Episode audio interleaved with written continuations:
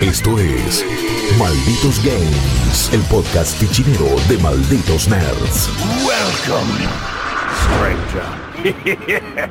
Bienvenidos a una nueva edición, sí, por sorpresa a todos, estamos nuevamente aquí en Malditos Games, el podcast, el programa de radio de Vortex, el programa de Flow, por donde sea que nos están viendo, de Malditos Nerds, el sitio más grande de Argentina, estoy muy orgulloso de decir, por amplitud, y en Latinoamérica estamos pisando muy fuerte, chicos. Así que la verdad que gracias a ustedes, los que nos están escuchando, porque el podcast es solo una puntita de un gran iceberg que estamos generando a nivel gaming, cine, series, etcétera. Estamos muy orgullosos y muy contentos de- del proyecto. Muy pronto se va a venir un nuevo Cyberix, aparte del programa que conduce Guille o todos los miércoles. Pronto vamos a anunciar dónde va a ser y qué va a ser el nuevo Cyberix, el nuevo evento, el primero que vamos a tener este 2019. Además, están malditas movies los jueves en tanto el mismo formato. Lo pueden escuchar en podcast si es que nos están escuchando de esa manera, pero si nos están viendo, sepan que también todos estos formatos, Cyberix eSports, Malditas Movies y Malditos Games, lo tienen en formato podcast o video. Sea como nos estén viendo, sepan que hay otras alternativas. Exacto. Y hoy vamos a hablar, como siempre en este hermoso programa, de cuatro juegos. Los juegos que estamos jugando, los juegos que nos pintan. Ayer en Movies, y lo pueden escuchar, el capítulo número 3 de Malditas Movies, hablamos de un estreno de cine, pero los otros tres eran películas de video directo a- o, o que recién se estrenan en DVD, porque notamos que también queremos hablar de lo que nos gusta y no solo de lo que se estrena, como la película esa triste del perrito que No, hablamos ayer. Y, hoy no, y no es el perro de John Wick. No. No, es la precuela, no, No es el John Wick el juego del perro hasta ese perrito. momento. Eh, El juego del perrito triste nunca está, ¿viste? No. A- Al gaming no llegó eso. Si en una película ya llora, imagínate jugando, teniendo una relación muy fuerte. Igual hay grandes perros en la historia de los videojuegos y Sí, últimamente obvio. también los estuvo viendo. El de Ch- Chop, de cosos, de GTA. Uh, Oh, sí. ¿te acordás? Yo, bueno, en, perro. Yo le daba de comer en Tiene el hasta una cosito, app. tenía. En la aplicación iFruit. Sí, ¿te En el acordás? iFruit. eh, Imposible igual depende conectar con la Play 3 esa Si, si- aplicación. si lo ves como experiencia, puede ser, pero que- que no haya mucho. Pero si pensás en los estudios, por ahí hay varios perritos tristes en estas ah, semanas. sí, puede ser. Puede No, ser. la mayoría de los, de los estudios AAA y de los juegos AAA están de capa caída. No sé si están hoy- tristes precisamente, pero por ahí sí están como. mm, Eh, Está yo difícil. creo que están mal. Hay como Sí. un cambio en la industria. Se viene GDC también dentro de poco. Vamos a asistir. De paso, ya, ya se enteran ustedes también, malditos nerds. Vamos a estar en GDC toda la semana esa que es del 18 al 22, si no me equivoco, en San Francisco, donde ya tenemos un montón de invitaciones para probar un montón de juegos. Y justamente, como dice Chop, no tanto de los AAA, sino que vamos a probar mucho Claro. indie, gancho indie para todos. Y. Juegos que se esperan, pero desde hace mucho, como el Noita, que es un juego que probé el año pasado y que se ve espectacular. Está nominado ahora. Ahí es raro esto de las nominaciones de IGF porque nominan juegos que no salieron. Claro. Entonces, Lo que se- obviamente los probaron. Claro. A ver, yo también lo probé el año pasado, pero. Y ellos obviamente deben tener acceso a un código más reciente. Claro. Pero los más nominados de este año no salieron a la venta todavía. Es como que son el inner circle, ¿no? Del, de- del Sí, gaming. como es pasa como que que ellos se prueban el- todo ahí entre A su la- vez la dicen, no queremos ser. AAA, pero también se cierran sobre Claro. sí mismos. Bueno, ¿no? pero es el equivalente a un festival de cine medio, ¿no? Sí. Como que son películas que todavía no se estrenaban a nivel comercial, pero se- claro, es Claro. Sundance, Toronto, todos Pero- estos, y entonces ya los juegan, ya los pueden premiar. Cada año. eh, lo que pasa es que una película está terminada. Es lo que hablamos. Sí, es verdad. Se- eh, los juegos. Eso no. es- eso es Son un una proceso realidad. constante. Entonces, ¿Por qué no lo Sí, sacaste sí. si no está listo? Entonces, no Ajá. sé, el Hyper Justamente, ¿no? eh, hiper, ay, ¿Cómo es que se llama? ¿Cuál? El Hymno Space Outlaw, creo que se llama, que es uno de los más nominados. Todavía no salió. nombre. Sí, es un, un juego muy ochentoso que tiene que ver con toda la estética esa del videoclip y Sí. demás, y qué sé yo. Mm. Eh, ahora me voy a fijar bien cómo se llama. Y está nominado, no salió a la venta. Dicen que sale en marzo, que marzo es GDC. Claro, claro. Entonces vos decís, está bien. A ver, ese hasta Mika hizo Kickstarter. Mirá cómo se lo Sí. vendieron. O sea, es un juego que no, no lo conoce mucho la gente, pero cuando lo vean van a quedar flashear en dos segundos porque Claro. está buenísimo. Pero no tenés ni idea. Y está recontra nominado y vos decís, bueno, en cuanto salga lo probaremos. Claro. Porque está nominado Do Not Feed the Monkeys, que es un juego que, por ejemplo, nuestro Megawaki Max lo vio en su momento y nos los destacó a todos. Había pasado como la nada misma. Es un juegazo, se lo recontra recomiendo. Pero es como dice, es un poco lo que dice Guillo y eso es lo que dice Chopper. O sea, es el Inner Circle y encima es, ay, mira, sí, se estrenó en Sundance. Artsy fartsy. O sea, artsy Artsy fartsy. La entrega de Sí. premios fue medio así el año pasado también. Yo soy re Había un grado de alcohol importante, eso me copó. Sí, en la, Eh, sí, sobre todo un par de los. Sí, cual. Se habían pasado. Robin Haney que tenía un par de copas de vino encima, genia total. Eh, Tim Schaffer también se emocionó. Sí, Tim Fue todo es- muy sí, lindo. sí, fue todo muy lindo. Y este año, bueno, también vamos a estar cubriendo esa, esa entrega de premios, también la doble Sí. Back to back, la Claro. del indie y después abrazamos al triple A, le damos un besito también, porque estamos todos amigos. Zelda, el gran ganador el año pasado. Claro. Vamos a ver qué pasa este año. Pero bueno, hoy tenemos varios juegos, uno de los cuales definitivamente no creo que gane absolutamente nada Oh, oh, este oh. año. Y no sé si quieren arrancar por ahí, o sea, arrancamos por los otros y después le dedicamos todo lo que quede a ese. A mí me da. Yo creo que como el otro, lo- el, el juego en cuestión que estamos hablando, lo jugamos todo, quizás podemos cerrar, ¿Con dedicarle ese? gran parte también del programa a charlar todos de ese. Entonces, arranquemos por vos, Rippy. Malditos Games. Vamos, vamos conmigo. Yo voy a hablar de un lanzamiento de la semana pasada, ya disponible en PlayStation 4, PC y Xbox, y es Hyper Jam. Hyper Jam, si quieren decirle así, un Hyper juego con una estética retro new wave muy, muy marcada, una banda de sonido increíble y unos valores de producción altísimos. Y todo eso, que debe haber salido un montón de guita, eh, hizo que no le dieran más bola al juego en sí. Porque, ¿qué pasa? Vamos a hablar del juego específicamente. Es una arena brawler de hasta cuatro personas al mismo tiempo, local o en línea, donde tenemos cuatro personajes para elegir, que ninguno tiene una habilidad eh, diferente, ninguno tiene más alcance, mayor velocidad. Es un asesino a sueldo, una chica ninja. Sí, son una- estereotipos de Claro, no, no. el loco del casco y la moto, que, que- ¿quién será? Es el, el corredor X, era en Meteoro. Y, y un cuarto personaje. Que lo que tenemos son seis arenas distintas, un subte, eh, la terraza de un edificio, una cascada, donde la idea es matarnos a piñas entre nosotros. Solo puede quedar uno en pie, y esto es a través de golpes de puño o agarrando distintas armas que van a caer en el escenario, que también siempre son las mismas: es el arco y flecha, la espada, una masa, un lanzagranadas y un lanzamisiles teledirigidos. Entonces. Lo que tenemos acá son partidas muy, muy cortitas, porque no es que tenés una gran barra de vida ni un ataque especial, eh, donde lo que es un tanto entretenido de la mecánica es que cuando vos ganás, te dan unos puntos. Ganó- peleamos Chopper, peleamos nosotros cuatro. Eh, Chopper es el último jugador en pie, entonces tiene más puntos. Nosotros tenemos 100, 80, 60, 40 yo, y eso se va sumando en una barra que gana el primero que la completa. Entonces es una claro. barra que se suma, no una barra de energía que se resta. A medida que pasan estos partidos y dependiendo cómo vayamos jugando estos rounds, eh, esa tabla de posiciones va a ir variando todo el tiempo, porque vos ganaste 10 seguidas y después te empezó a ganar Maxi, entonces la tabla es bastante Sí, dinámica. o nunca hiciste puesto uno, pero siempre haces puesto dos. Entonces el que hizo una vez puesto uno y después siempre puesto cuatro no te alcanza. Correcto. Entonces lo divertido de esto es que nunca está cantado quién va a ser el último que va a quedar en pie, el que va a ganar. E inclusive el juego a veces te da, a veces no, siempre, te da unas herramientas muy interesantes como que una vez que vos moriste, te eliminaron, estás muerto, tenés un último ataque, que es un rayo láser que podés mandar del Se le cielo. puedes tirar a quien no te, a ti no te conviene que gane. Exactamente. Y ahí es donde está, eh, para mí, toda la gracia de este juego. Es un juego de estrategia más que de pelea. ¿Por qué? Porque primero, esto de hacer perder al que va a ganar. Sobre todo si estás jugando de a 4 en el sentido de, che, este está a punto de llenar la barra. Vamos No nos conviene a ninguno. Claro, exactamente. Una cosa muy de TEG, una cosa muy Sí, de sí, sí. juego de estrategia. esas alianzas que se rompen, son demasiado Exactamente. frágiles. Es, vamos a darle todos a Chopper hasta que Chopper esté eliminado. Después caerá otro de nosotros. Y otra cosa interesante. Por la espalda. tal- siempre. Judas. Siempre. Eh, Qué rastrera. Tal vez lo más interesante del juego es que cada vez que termina uno de estos rounds, las peleas eh, pueden llegar a durar una cantidad indefinida de rounds porque depende mucho de, de la progresión de cada persona.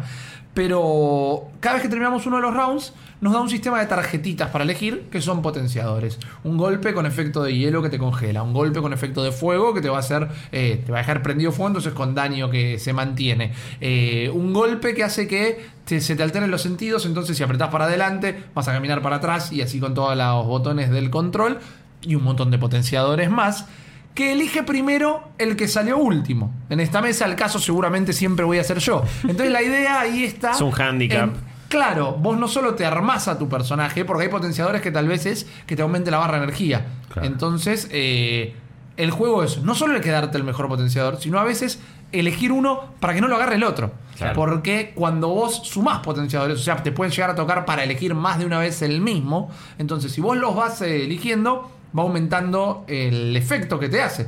Más daño, más barra de energía, más velocidad, etcétera. Y ahí es muy interesante, no solo la alianza que se puede dar durante el partido, sino cómo pensar con las tarjetitas que te conviene. Me mejoro a mí juego a que el otro no se pueda mejorar bien o que no pueda acumular cartas para tener un mayor efecto. Y eso es realmente entretenido. ¿Qué pasa? Todo lo que les conté del juego es absolutamente todo el juego. Son cuatro personajes nada más. Mm. No hay un modo historia. Ningún personaje tiene ningún tipo de backstory ni, ni progresión. Eh, Mm. No hay un corto animado que te cuente la vida de no Ghost. tiene, ah, claro, y no hay ni siquiera un modito torre, ¿no? De bueno, Claro. pelea uno por uno y después vas a empezar a pelear dos por dos. Vos tenés el menú de selección de personajes para elegir entre cuatro personajes. Tenés los seis escenarios que todos tienen eh, trampas, perdón. todos tienen trampas. eh, la gran mayoría. En cuatro de los seis la trampa es caerte en un pozo. En otro hay un subte que te puede llegar a llevar puesto. Es muy entretenido cuando eso sucede. Eh, y no tenés más, elegís, bueno, peleo contra uno, contra dos o contra tres, peleo en fácil, mediano o difícil. Es muy arcade. listo. O sea, es, más para jugar entre amigos. Bueno, pero totalmente. Me- Quiero agarrar esas dos cosas que están diciendo. ¿Por qué? Porque cuando lo están viendo, ven que los valores de producción son muy altos. Se ve muy bien todo lo que es iluminación, diseño de los eh, escenarios, que se lucen mucho más que los personajes. Las armas, está realmente muy bien. Hay todo un sistema de.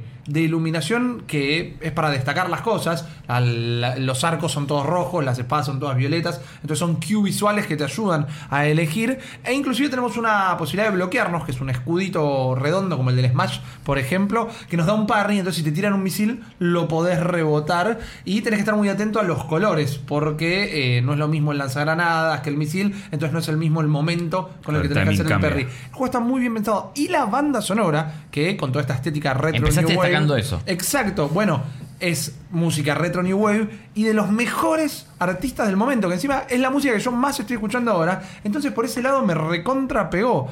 Pero toda esa guita que pusieron para pagar esa música, yo la hubiera puesto en un poquito más de tiempo de desarrollo del juego. Sí. Porque así como está, es como Con dice Maxi, modos. un gran arcade. Yo me imagino un gabinete. Sí, sí, es con eso, me lo cuatro como un palancas, fichín. Claro, sí. Y con dos parlantes. ¿Se acuerdan cuando tenían parlantes grandes Sí. por afuera? Y ponerle un cartel hermoso que, con neón que iba Yo Hyper lo que, Jam. en lo que pensé es en el gran juego que lo jugamos allá y ahora lo vamos a jugar cuando vayamos a San Francisco, eh, Black Killer Queen. Claro. Claro. O sea, en realidad es Killer Queen y ahora se va a llamar Black Killer Queen en la versión de. Switch y qué sé yo. ¿Qué es eso? Es, Claro. es la experiencia para jugar con amigos que no sé cómo funciona en Switch porque funciona perfecto eso, en un gabinete y la cantidad de personas que son 5 y 5 de cada lado, Sí. 10 personas jugando, punto. Ese es el problema. Tenés obviamente la modalidad online, funciona correcto. Cada uno va a elegir uno, se van a pelear. Eso está muy bien. Pero jugaste dos, tres veces y Prim- solo en tu casa ya no tenés Sí, nada que me hacer. parece que hay varias cosas, ¿no? Sobre todo teniendo en cuenta con juegos como los que comentaba Guillo la otra vez, After Charge, ¿era? Eh, sí, sí, sí, el After Charge. After Charge. Sí, Eh, sí. Ese tipo de juegos que encima son medios chicos y qué sé yo, que nunca terminan de generar quizás una comunidad. Quizás este juego tenga más posibilidades porque, como decís vos, está mejor, no Claro. es malo como el otro, Sí. flojo. Es. Pero si no encontrás gente con que jugar y contra que la que sea divertido incluso ganarle, porque también no está ni la posibilidad de gastarlo. Entonces, Claro. un- en una casa puede funcionar bárbaro con Mario Party, capaz. Exactamente. es Pero un juego de previa. Si no tenés cuatro personas para jugar, eh, o sea, ser Claro. cuatro en una mismo. Me parece que no va a Bueno, y funcionar. que jueguen. nada. O Ellos sea, lo sí. intentan hacer porque, por ejemplo, la pantalla de los títulos es súper minimalista y lo que más se destaca no es juego nuevo, no es nada, es un cartel así de grande que dice conectate a Discord para sumarte a nuestra comunidad. Y todo el tiempo te promueven de, bueno, metete a Discord y encontrá con quién jugar. ¿Por qué? Porque solo el juego no tiene contenido. Si vos no Claro. lo vas a jugar con otra persona, no tiene contenido. Me hubiera sorprendido o ¿Se me puede jugar contra la inteligencia artificial? Sí, sí, contra la Ah, máquina sí, pero sí, digo, pero jugaste... Ah, sí. No, no, no, digo, fácil. no, pero, y no tienes opción, todo. ¿qué pasa Sí. con algunos juegos? Exactamente. El nivel de dificultad eh, en medio es bastante elevado, lo que te da un, un desafío. Sí, un Eso- entrenamiento, ponele. Exactamente, pero la cosa siempre va a estar en la viveza humana, en la rapidez y adaptación Aparte la del otro te tira una personaje. fruta de repente. Ah, sí, ¿qué sí, sí, sí, totalmente. Eh, yo lo, lo comparo este juego con algunos y, y pienso qué es lo que hace a Gang Beasts, por ejemplo. Que un- funcione. Un, juegazo o algo que lo requeremos y este juego no. Cuando. Sí, en Gang Beasts no hay un modo historia, no hay algo más allá de esa propuesta, pero obviamente que la jugabilidad, esta cosa de estos personajes que se, que se Sí. mueven, que se agarran, la física, los escenarios juegan un papel muy importante, pues son un montón, tienen sus variaciones, este juego no lo tiene. Pero digo, ¿qué es lo que le falta a Hyperjump para hacer Gang Beast? Que, si bien la idea es corta y, es, y acotada, nos garpa igual y lo requeremos. Sí. Bueno, Pero yo creo que ahí eh, justamente hay una gran diferencia. No te digo que sea esto lo que haga que Gang Beast sea más, tenga más renombre, pero es una idea y es aplicada a una. No digo que el desarrollo sea menos laburado. Pero es eh, mucho más tranquilo desde la que- presentación, desde todo. Esto como que tiene una gran, gran, gran pompa que cuando te das cuenta Claro, que pero es re puro- claro, Claro. eh, son luces de colores y humo, te das cuenta que no hay nada más. Claro. No, Gambit me parece que funcionó hasta un punto, porque después ya también fue como dispersándose. Cuando salió en Early Access estábamos todos como locos y sí, era muy gracioso jugarlo. Claro. Porque aparte Gambit también, jugándolo aunque sea con uno más, Claro. ya es medio divertido. Obviamente que da 4 es un descontrol, no sé hasta de cuánto se puede jugar ahora. Creo que ocho. Pero creo que da 8. Y también, y, y medio como que el lugar que iba a ocupar Gambit eh, Sí. lo terminó ocupando este Humans Fall Fall Flat, Flat. Claro. Sí. Que se reavivó, metió multiplayer. Había salido single player, lo llegamos a probar Sí. y a transmitir nosotros incluso. Y dijimos, qué sé yo. Los puros- pero cuando le metieron el multiplayer, vendieron millones de copias. Claro. O sea, y es uno de los juegos más vendidos en Switch en casi todo momento. O sea, quiero decir, está en el top Claro. dando vueltas. En Switch, en PC. Y vos decís. Claro, es esto de la idea perfeccionada que el germen estuvo en Gambit. Claro. El- porque el otro es casi un choreo. Sí, el tema de los sí. personajes, Sí, la es física igual. loca. Es Es, lo igual. mismo. Eran blanquitos, no sé ahora cómo lo Si alguien te dice pero- la secuela, te- Totalmente. Sí, sí, Sí, dale, o Gambit dale single va. player, sí. Pues claro. Ponele. Y Gambit eh, también fue. No sé, esos juegos que pecaron quizás de estar mucho en Early Access. Sí. Y en mucho tiempo la gente también no lo daba como un juego terminado y lo terminás abandonando. Se perdió el yo, furor Y también. se perdió el furor. Y lo que vos nos estás contando es eso. Es, es un juego que podría ser como el Gambit, pero que tiene la parte técnica toda resuelta, pero le falta el contenido. Entonces, y, y- y lo- y sobre todo lo que estás describiendo es una cosa hiper mega genérica. Claro. Que parece que lo que estás gritando es, che, esto estaría buenísimo si le hubiesen dedicado lo que vos decís a hacerle o una campaña, Claro. o más modos de juego, o algo más competitivo, ¿no? algo que empiece sí, y termine sí. y ya fue. Pero ¿sabes que le falta una pantalla con texto que me diga quién demonios es este del casco? que, me, que me invente cualquier falopa, pero hay... Sí, algo básico. Como ni siquiera tienen eh, habilidades particulares los personajes... eh, Da lo mismo elegir a cualquiera. Exacto, entonces no me puedo encariñar con ninguno. No, Son aparte va, aparte va a correr más rápido el que agarres la habilidad, pero no, no es que elegís uno que tiene como Pit, perfil. Pit Fighter lo claro. hacían en, lo- en los 80. de- Por te- te- la pantalla con el chaboncito así, el textito. ¿Qué te Tiene costaba? Era lo mínimo. Y eligió un mal ejemplo de juego. Claro, tiene Pero- muchísima calidad, tiene cero corazón. O sea, la Sí. guita fue. Hagamos un juego chiquito, pero que el presupuesto explote en toda la parte técnica. Porque visualmente, eh, con la música y todo, te entra por todos lados. Inclusive el control funciona bien. Pero no hay nada para no hay hacer. alma y la tipografía que era. Bueno, eh, eso es lo peor del juego. Tiene una o dos cosas son medio la misma. eh, que se chorea de Overwatch y las chorea mal. Primero que toda la tipografía es, ex- es la tipografía de Overwatch. los y menús segundo, son iguales. Pero de neón. Claro, vos cuando ganás o perdés, cuando jugás, en realidad, subís de nivel. Subís de nivel de una barra que pasa del 1 al 2, del 2 al 3, del 4 al 5, porque tu personaje no gana nada, es más como para el ranking. Cuando Porque vas a jugar es online. personal. Es personal. Ni siquiera es un personaje. Porque es para Exactamente. vos como jugador. Y acá, Sos un jugador level 4. Guillo no Qué me- bueno, ve que es la Es cientología. como Andem, que tiene un montón de cosas que Y después la van a barrita, funcionar. la barrita eh, se estira por toda la pantalla, está hecha de linitas chiquitas y se va llenando con la misma tipografía. Es, Es igual. Y igual. de repente te dice, destrabaste eh, un nuevo taunt para el personaje Vince. Decir, faltaba Bien. que tenga loot boxes. Tiene, eh, te puedes ganar voces, frases, eh, taunts, o sea, para provocar, o eh, skins. Nunca me tocó un skin y andás a ver dónde lo equipas. Porque no tiene un menú. No tiene es que no un tenés, menú. por eso te Hermoso. aparece el Cuando menú te- cuando cuando lo te- tengas te Cuando un skin te va a aparecer. Eh, En, en Overwatch te lo equipas. Este Claro, es tan igual que directamente. tipo en Overwatch. Hay una review en malditosner.com, la pueden ir a buscar. El puntaje, no les voy a decir cuál es, así van y, y hacen el clickbait. Eh, el puntaje es regular, pero no porque el juego sea particularmente malo, porque el juego es todo lo que es. O sea, llegó hasta ahí. No, no, no, no, no puede ser. se quedó. Se quedó. Todo lo que hace lo hace bien. Hace muy, muy, muy Sí, poquito. se me ocurren muy pocas ocasiones en que ese juego, porque aparte hay un montón de juegos para jugar de a 4 coach Totalmente. en tu casa, Sí. o sea, Overcooked, sin ir más lejos. Sí. O sea, entonces ya me parece que habiendo juegos competitivos de ese nivel, competitivo, Sí. cooperativo, que yo, tan completos, es muy difícil decir, vamos a encontrar quién es la persona a la que este juego le Claro. cabe la recomendación. Tiene que ser un tipo que básicamente, una familia o lo que sea, que estén cuatro todo el tiempo, o sea, su forma de vida sea jugar de Sí. a cuatro en el mismo Y ya se sillón y Todo el ya- tiempo, y tienen todos los juegos ya jugados. Bueno, si me decís que es la manera de porque el resolver Mario quién lava lo- 7 está Claro.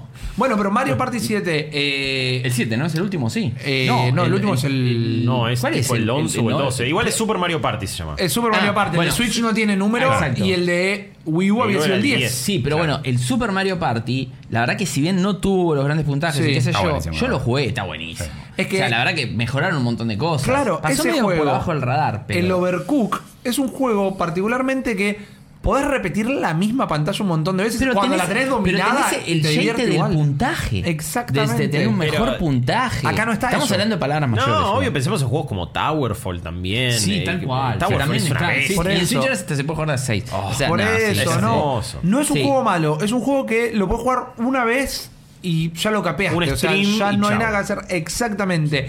Eh, está disponible en todas las consolas, menos en Switch. En Steam está 160 pesos, lo que no me parece un mal precio No, dentro de todo. Pero hay un montón de juegos por 160 pesos que están Exactamente. Si lo ven y lo que los escucho de alguna manera los atrae y vos sí jugás mucho con tu familia o con tus amigos, espera la próxima oferta de Steam que quizás de 160 baje unos 80 Es, mangos. es ideal para. Tiene Game Pass por todos lados ese juego. Tiene Game Pass, tiene Sí. PlayStation Plus también. No Es- está en Game Pass, ¿no? no, no, Ah. no. Es algo que está muy bien, Hyperjump, pero se queda muy, muy corto y no, no te va, no te dura menos de una semana. Es una lástima.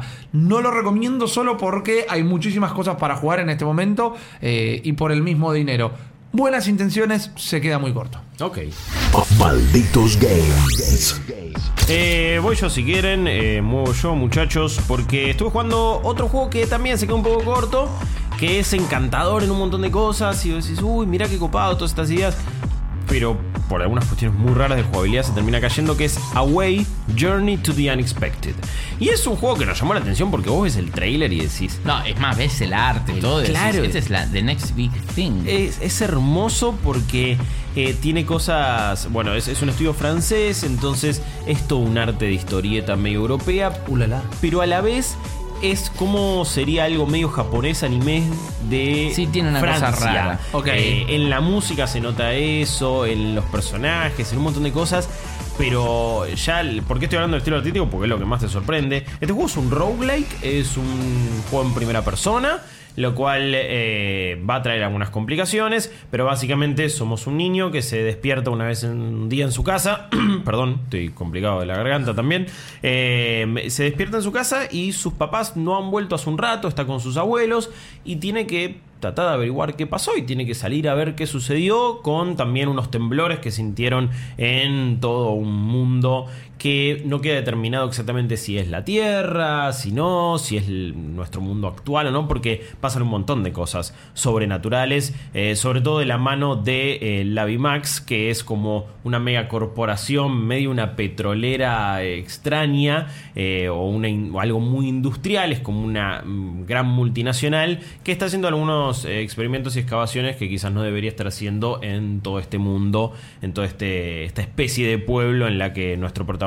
vive y eso hace que sí, obviamente los lagos queden medio derramados por un líquido que no deberías tocar, todo medio tóxico y eso va alterando lo que es todo un poco la fauna o la ambientación y los niveles. Eh, suponemos que esa empresa tiene algo que ver con nuestros padres, después nos damos cuenta si logramos avanzar bastante porque es uno de estos roguelikes con historia, algo que está empezando a ver, lo vimos en Hades, en Hades, Claro. ¿se acuerdan? Que todavía está en. Todavía sí, andas a ver, de- habían dicho que iba a salir medio para sí, fin de sí, año, o menos. están haciendo estos major updates que vos dijiste y los están haciendo. Sí, el otro día lo- Que te lo dice probé, que- de hecho. Sí, salió un, un- el segundo major, major update, si no me equivoco, y ya te dice cuándo va a ser el próximo. Están, están haciendo una. Eso me parece es un buen sistema el de decir el next major update viene tal día como para Está decir súper delimitado todo. y es un gran estudio y la, la verdad que es un gran juego, lo vuelvo a recomendar.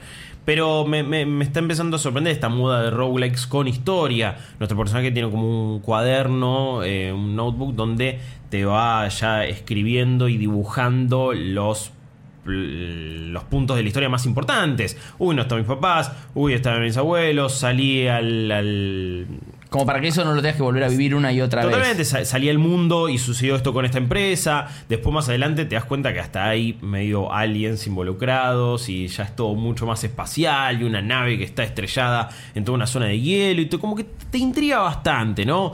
Eh, la modalidad es prácticamente como cualquier otro roguelike, aunque tiene algunos hubs centrales y vos te metes en unas especies de dungeons y en general en cada zona, porque está dividido en zona, tenés que completar tres de estos dungeons para habilitar lo que es la base del jefe final de ese lugar. Una vez que vos derrotás a ese jefe en esa otra base un poco más grande, ahí esa zona ya queda medianamente liberada y esa parte, esa, es- esa base del jefe ya queda habilitada para que vos grindees o hagas lo que quieras. ¿Y por qué hablo de grindear? Porque es otro de esos roguelikes donde la progresión se va manteniendo. No es que todo se borra, eh, no es que simplemente desbloqueas o personajes o armas que te pueden aparecer. No, nuestro prota va mejorando, eh, la experiencia incluso la vas acumulando todo el tiempo y a medida que subís de nivel se destraban como en estas bolitas, ¿viste? Son medio gachapón, por así decirlo. Los- en los realidad está, sí, Sí. está, dibujado con eso y adentro hay siempre un upgrade, eh, te lo va mostrando y es como, bueno, tenés un corazón más. Ok, ahora podés tener un escudo, ahora tenés un ataque cargado. Y todo eso a medida que vos vas ganando experiencia, lo cual me parece que está bueno. Y lo que no se va, que suele irse en los, en los roguelikes, es eh, tu dinero. Tu dinero nunca, nu- nunca se se, va. resetea, digamos. Eso, no se resetea, lo cual me pareció como interesante porque tenés un shop con un personaje que es una piba que todo el tiempo está bailando con una música electrónica muy copada eh, y te va vendiendo distintas upgrades o para recuperar tu vida, para tirar unos fuegos artificiales que serían como un elemento donde que para, para disparar a distancia, porque nuestra única arma es un palo. Es un palo de madera, nosotros estamos con un palo de madera Es Minecraft que nunca pradea. es Claro. mal. Entonces, vos salís a pelear a veces, ya después, cuando avanzás bastante, son unos robots gigantes y vos estás con un palito de madera Es y te sentís alto gil. Y, ¿No tenés como arma secundaria? ¿No tenés algo a distancia? no, demás? y acá está otro gramo de creatividad del juego.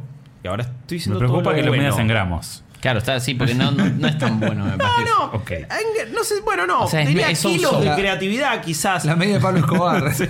Puede ser, porque las armas en realidad son personajes.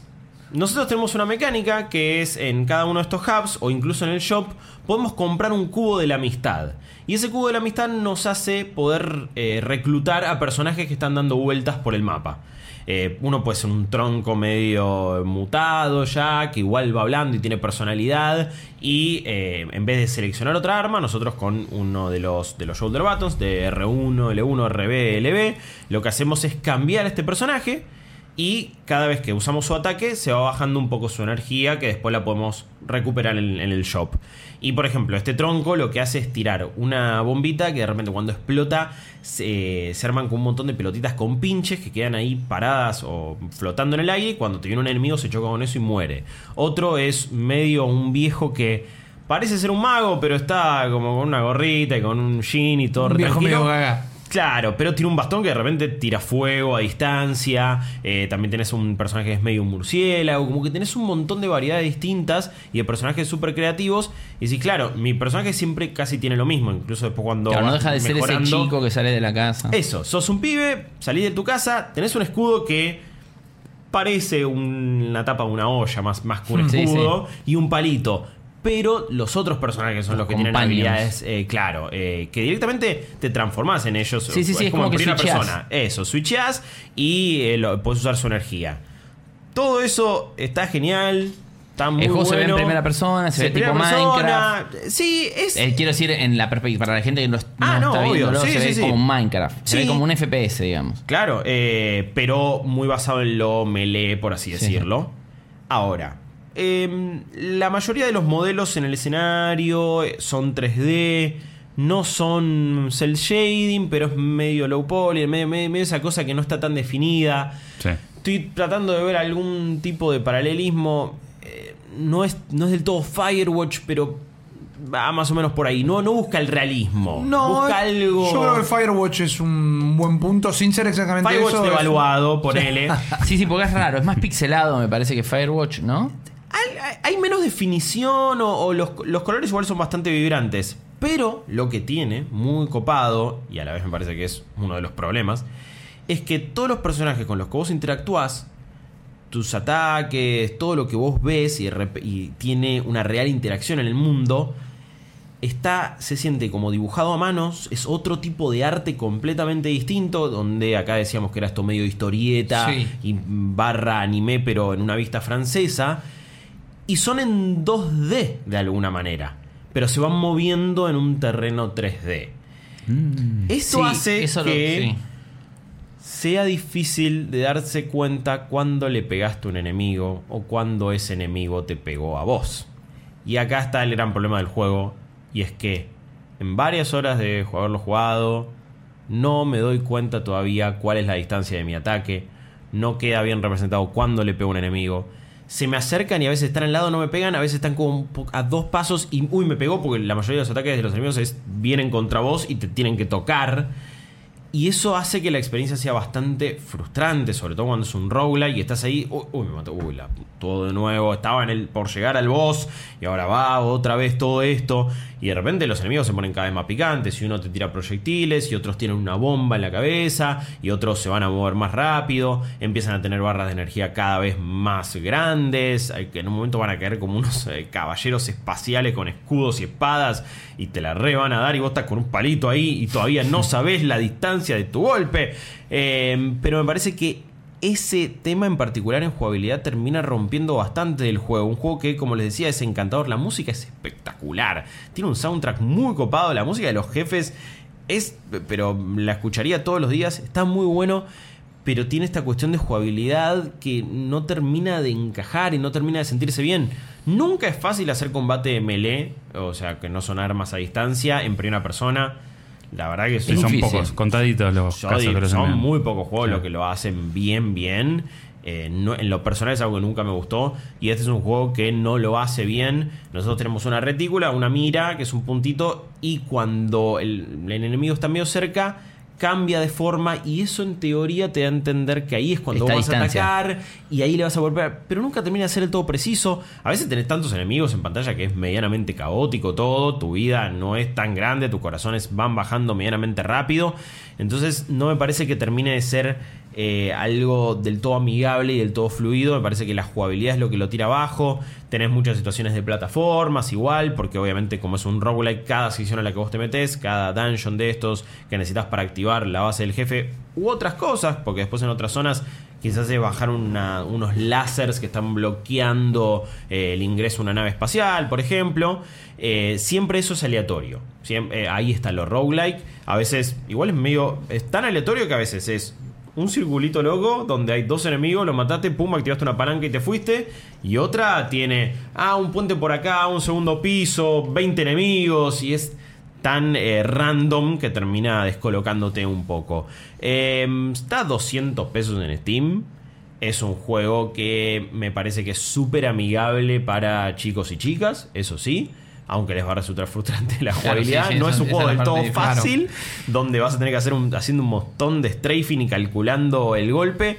Pero me parece que eh, tiene muchísimo encanto. Me hubiera gustado que esté más ajustado. No lo, no lo quiero descartar del todo. Yo sé que no es uno de estos, uh, no, no te lo pierdas, ¿eh?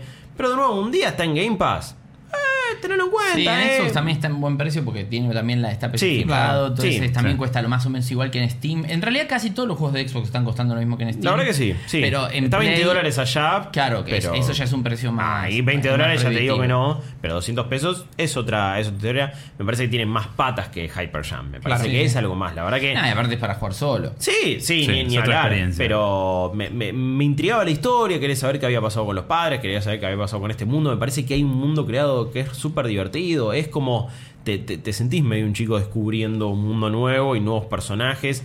Y hay muchos diálogos, también hay opciones de diálogos cuando vos te cruzás con estos compañeros que después se suman. O enemigos también con los que hablás. Eh, hay bastante laburo detrás. El tema de que la plata nunca se resete, ¿no? Sí. ¿No lo rompe un poquito? Yo entiendo que... que- la idea es que la progresión es que partida a partida siempre te puedas equipar con mejores cosas, pero... Eh, ¿Te Es- que si depende de los minions y no los puedes contratar? Claro, es un- Bueno, no, lo- los. Claro, ese es el tema. Se usa para cosas muy específicas, pero no para mejoras la plata. Ah, ok, bien. No es que. No es eh, como algunos otros roguelite donde con guita compras cosas. No, acá aparte del shop, una vez que compraste tanta cantidad de fuegos artificiales, se te acaban. Tan- eh, recuperaste la vida dos veces, comiste dos hamburguesas, porque literalmente comes hamburguesas para recuperar la vida. Ya Como no la vida como real, se misma, agotaron. sí. Claro, ya se agotaron. Podés comprar uno de estos cubos de amistad si tenés más de un companion, pero se agota. Eh, le podés dejar propina y a cada tanto esa propina te puede dar un beneficio. Así Ah, que eso mecánica siempre me gusta. Es buena eh, y es, es posta que es súper divertido, como está bailando la, la piba que maneja el shop, es muy divertido. Eh, pero no es algo que rompa el juego. Eh, al bien. contrario, me parece que ayuda porque siempre tenés guita. Hay moneditas por todos lados, hay cofres por todos lados. O sea que la plata tampoco es una cosa que No, cuidala. No, no, son no. las balas en metro. Y eh, es, es de estos roguelikes, como decía, donde la progresión se mantiene. Entonces, el nivel de dificultad arranca muy elevado al principio y cada vez va bajando un Claro. poco más. eh, tipo Porque también Legacy. acostumbrando, claro. Sí, me- mejorás vos y tenés Lástima- mejores elementos. Sí, yo por lo que vi, está la review de Mega en, en malditosner.com. Él lo esperaba muchísimo, obviamente. Y también, un poco como vos, quedó medio decepcionado. Claro. De- de- él tenía muchas expectativas. Es Entonces es como, bueno. es como que ¿viste? cuando vos vas viniendo siguiendo un juego. Y a veces no necesitas ser un triple A, porque Mega lo que más sigue son justamente los, los indies. Entonces, y a nosotros nos gusta mucho también. Claro. Entonces, yo también, es súper destacado. Eh, Me acuerdo que en los lanzamientos de la semana, pues es un juego que tiene una semanita o dos. Sí, sí. eh, estaba como, eh, creo, en el segundo puesto de lo que de lanzamiento de la semana, Sí, que más o menos nos numeramos según lo que nos parece que puede llegar a ser la relevancia. Así como esta misma semana que estamos hablando está Andem y después está Steins Gate, la nueva versión Hmm. Esta con que incluye partes del anime, o está el que llegó ayer de PlayStation, este Sí, el Dead Request. Dead Request. Que es un juego de los que hicieron todos estos Hyperspace Neptunia. Sí. Que son estos juegos japoneses medio raros. Pero que está bueno este porque parece que es una novela visual que tiene a su vez elementos de rol y que mezcla un montón de cosas y que tiene que ver con esto de, de- de los videojuegos también. Está un metido. juego dentro de un juego. Un juego dentro de un juego. Entonces está bueno y, y los vamos numerando. Y yo me acuerdo que este cuando lo vi, uh, esto va a estar buenísimo. Después vi la review medio, uh, sí. Y ahora vos lo que estás diciendo es medio eso. Es como, está buenísimo, pero. Arañando la gloria, Eso eh. que me- Claro. claro, tal cual. Lo que me dice es, es, es un deal breaker para mí. El combate no es preciso No. y es parte fundamental del Claro. juego. A ver, lo pueden arreglar. Pero necesitan Sí, arreglarlo. o sea, y encima esto que vos que cuesta mucho explicar con palabras, te entiendo esta mezcla de gráficos que tiene, Es de estilos visuales. Sí. Es como confuso hasta en las fotos. Porque no entendés si la foto está rara. Mal. Sí, O sí. La dejaron a medio retocar. o si metieron dos estilos y se mezclaron. Sí. Photoshop Master le agarró y dijo, No, es que, es que sí, no, no, no entendés o no entendés bien dónde están en el espacio y cómo a- atacarlos o cuál es realmente el- su lugar en el mundo. Por más que sea muy lindo a la vista ver esos personajes 2D dibujados a mano, no sé si termina sintiéndose bien a nivel jugabilidad. Y te- encima te, ves el trailer como dice y véanlo el trailer, te volvés Te enamorás, claro. te enamorás al Pero- toque. Sí, pero- sí, sí. Malditos Games. Creo que la- las mejores cosas, por lo menos desde mi punto de vista, en lo que va del año, son las cosas que vienen de sorpresa. y, Y- y casualmente, pseudo gratis. y pseudo gratis, dos de las piezas que más estoy jugando tienen que ver primero con use la Apex. palabra piezas. pieza. y después eh, eh, estoy jugando mucho Tetris 99, que lo Mirá. comentamos la otra vez muy por arriba, eh, porque fue un lanzamiento sorpresivo. Correcto. Eh, todos los que tengan Switch, tomen esta sana costumbre de cuando hay direct, te llevas la Switch. Sí. Porque siempre laburo vas a tener algo para descargar. De- Deja el store abierto, Claro, te diría dejás el store- De hecho, hay cosas que no sé si las anunciaron. Yo me enteré que está la demo del Yoshi porque me lo contó él. Pero Claro, no sé si sí, sí, Direct. lo anunciaron en la Direct. en la- Pero vos- vos direct. decís, tengo la Switch en el laburo, pimba, me conecto, me bajo. Las demos que están buenísimas, la de la de la de los Demon robots me Ex gustó, me Machina. dejó Demon Ex Máquina. Uh, a mí me pareció que Ay, él va ay, a ser ay. un tanque. Me preocupó Un un poquito. yunque, no un tanque, se va a hundir, Ah, quiero ok, decir. va a tanquear, digamos. Sí, eso. eh, Pero me bueno, parece Tetris mal. 99 es el es un Battle Royale de Tetris. No, que sí. puede ser Tan es ridículo como suena. Es hermoso. Es ridículo, pero ayer estuve hasta las 4 de la mañana porque metí dos, eh, no, tres eh, segundo puesto y dije, No. lo tengo ahí, lo tengo ahí, lo tengo ahí, no, No, pude Pero volver. es casi No, casino, yo- lo tengo ahí, está claro. calentita la Ah, máquina, eso es re timba. Qué timbero que sos. Soy que- timbero. Eh, a ver, Tetris 99 es una locura hermosa. Es el Tetris que todos conocemos, eh, pero con, la, con el agregado de que vos, cuando empezás a jugar, tenés tu pantalla, tu tablero, y alrededor tuyo se dibujan 98 tableros, que son 98 personas Que están jugando. que están jugando con vos. Y vos podés ver en tiempo real cómo les va a cada uno, ¿no? Claro. Entonces, uno dice, ¿por qué Battle Royale? Porque es un 99 todos contra todos. Sí, claro, pero también porque empieza a involucrar estrategias de un Battle Royale.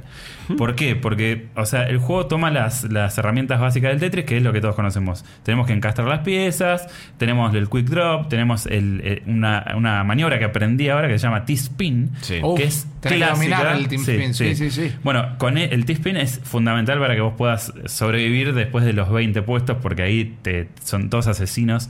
Todos tespineros. Sí, todos tespineros que aparte como... Porque vamos por partes. Bueno, vos tenés las mecánicas básicas, ¿no? Sí. Y O sea, jugás Tetris. Jugás Tetris, bárbaro. Pero vas a ver que se empiezan a trazar unas líneas que te unen a las pantallas ajenas.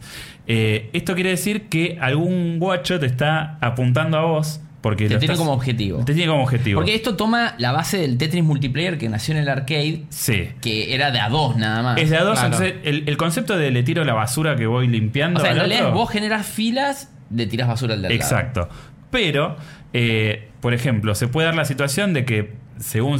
Porque tenemos la posibilidad de elegir varios objetivos. Uno es manual, que el la selección manual, cuando empezás la partida, es imposible. Porque son muchos. Porque son muchos eh, y eh, el, el juego tiene una herramienta que es con el stick derecho vos le podés decir, che, mira, quiero que contraataques, entonces todo lo que yo genero de basura la reparto entre los que me apuntan, puedo tirarle a los que están a punto de morir, eh, puedo hacer que sea aleatorio o puedo tirarle a los que tienen badges. ¿Qué son las badges?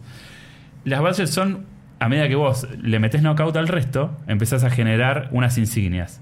Esas insignias, primero que te botonean porque ya dicen, este chabón es un asesino, hay Sí, que bajarlo. Está jugando bien, este bajó alguno ya. Pero la, claro, Es- pero. son como marcas de guerra. Exacto, pero la, la- la- la ventaja de las valles es que te dan la posibilidad de, por ejemplo, metes un Tetris y en lugar de generar seis líneas de basura, eh, cuatro líneas, generas seis de basura. Claro. Si metes un eh, T-spin, le mandás, olvídate, le arruinas la Como vida. nueve le estás Sí, mandando. Exacto. Entonces, eh, tenés. Es mejor el T-Spin que el Tetris. Es mejor el sí, T-spin porque, que el eh, Tetris. o sea, a nivel. Esa- mec- esa habilidad. La más comunidad maneja. está dividida igual, ¿eh? ¿Me Porque- explican qué es un T-Spin? un T-spin Yo no es- lo jugué todavía. Vos, por ejemplo, eh, eh, armaste. Igual la- esto es del Tetris ya Sí, del o sea, 2000 nadie en lo conoce. ¿eh? Es, es No, una- es- no. Por lo que sé, es una técnica milenaria.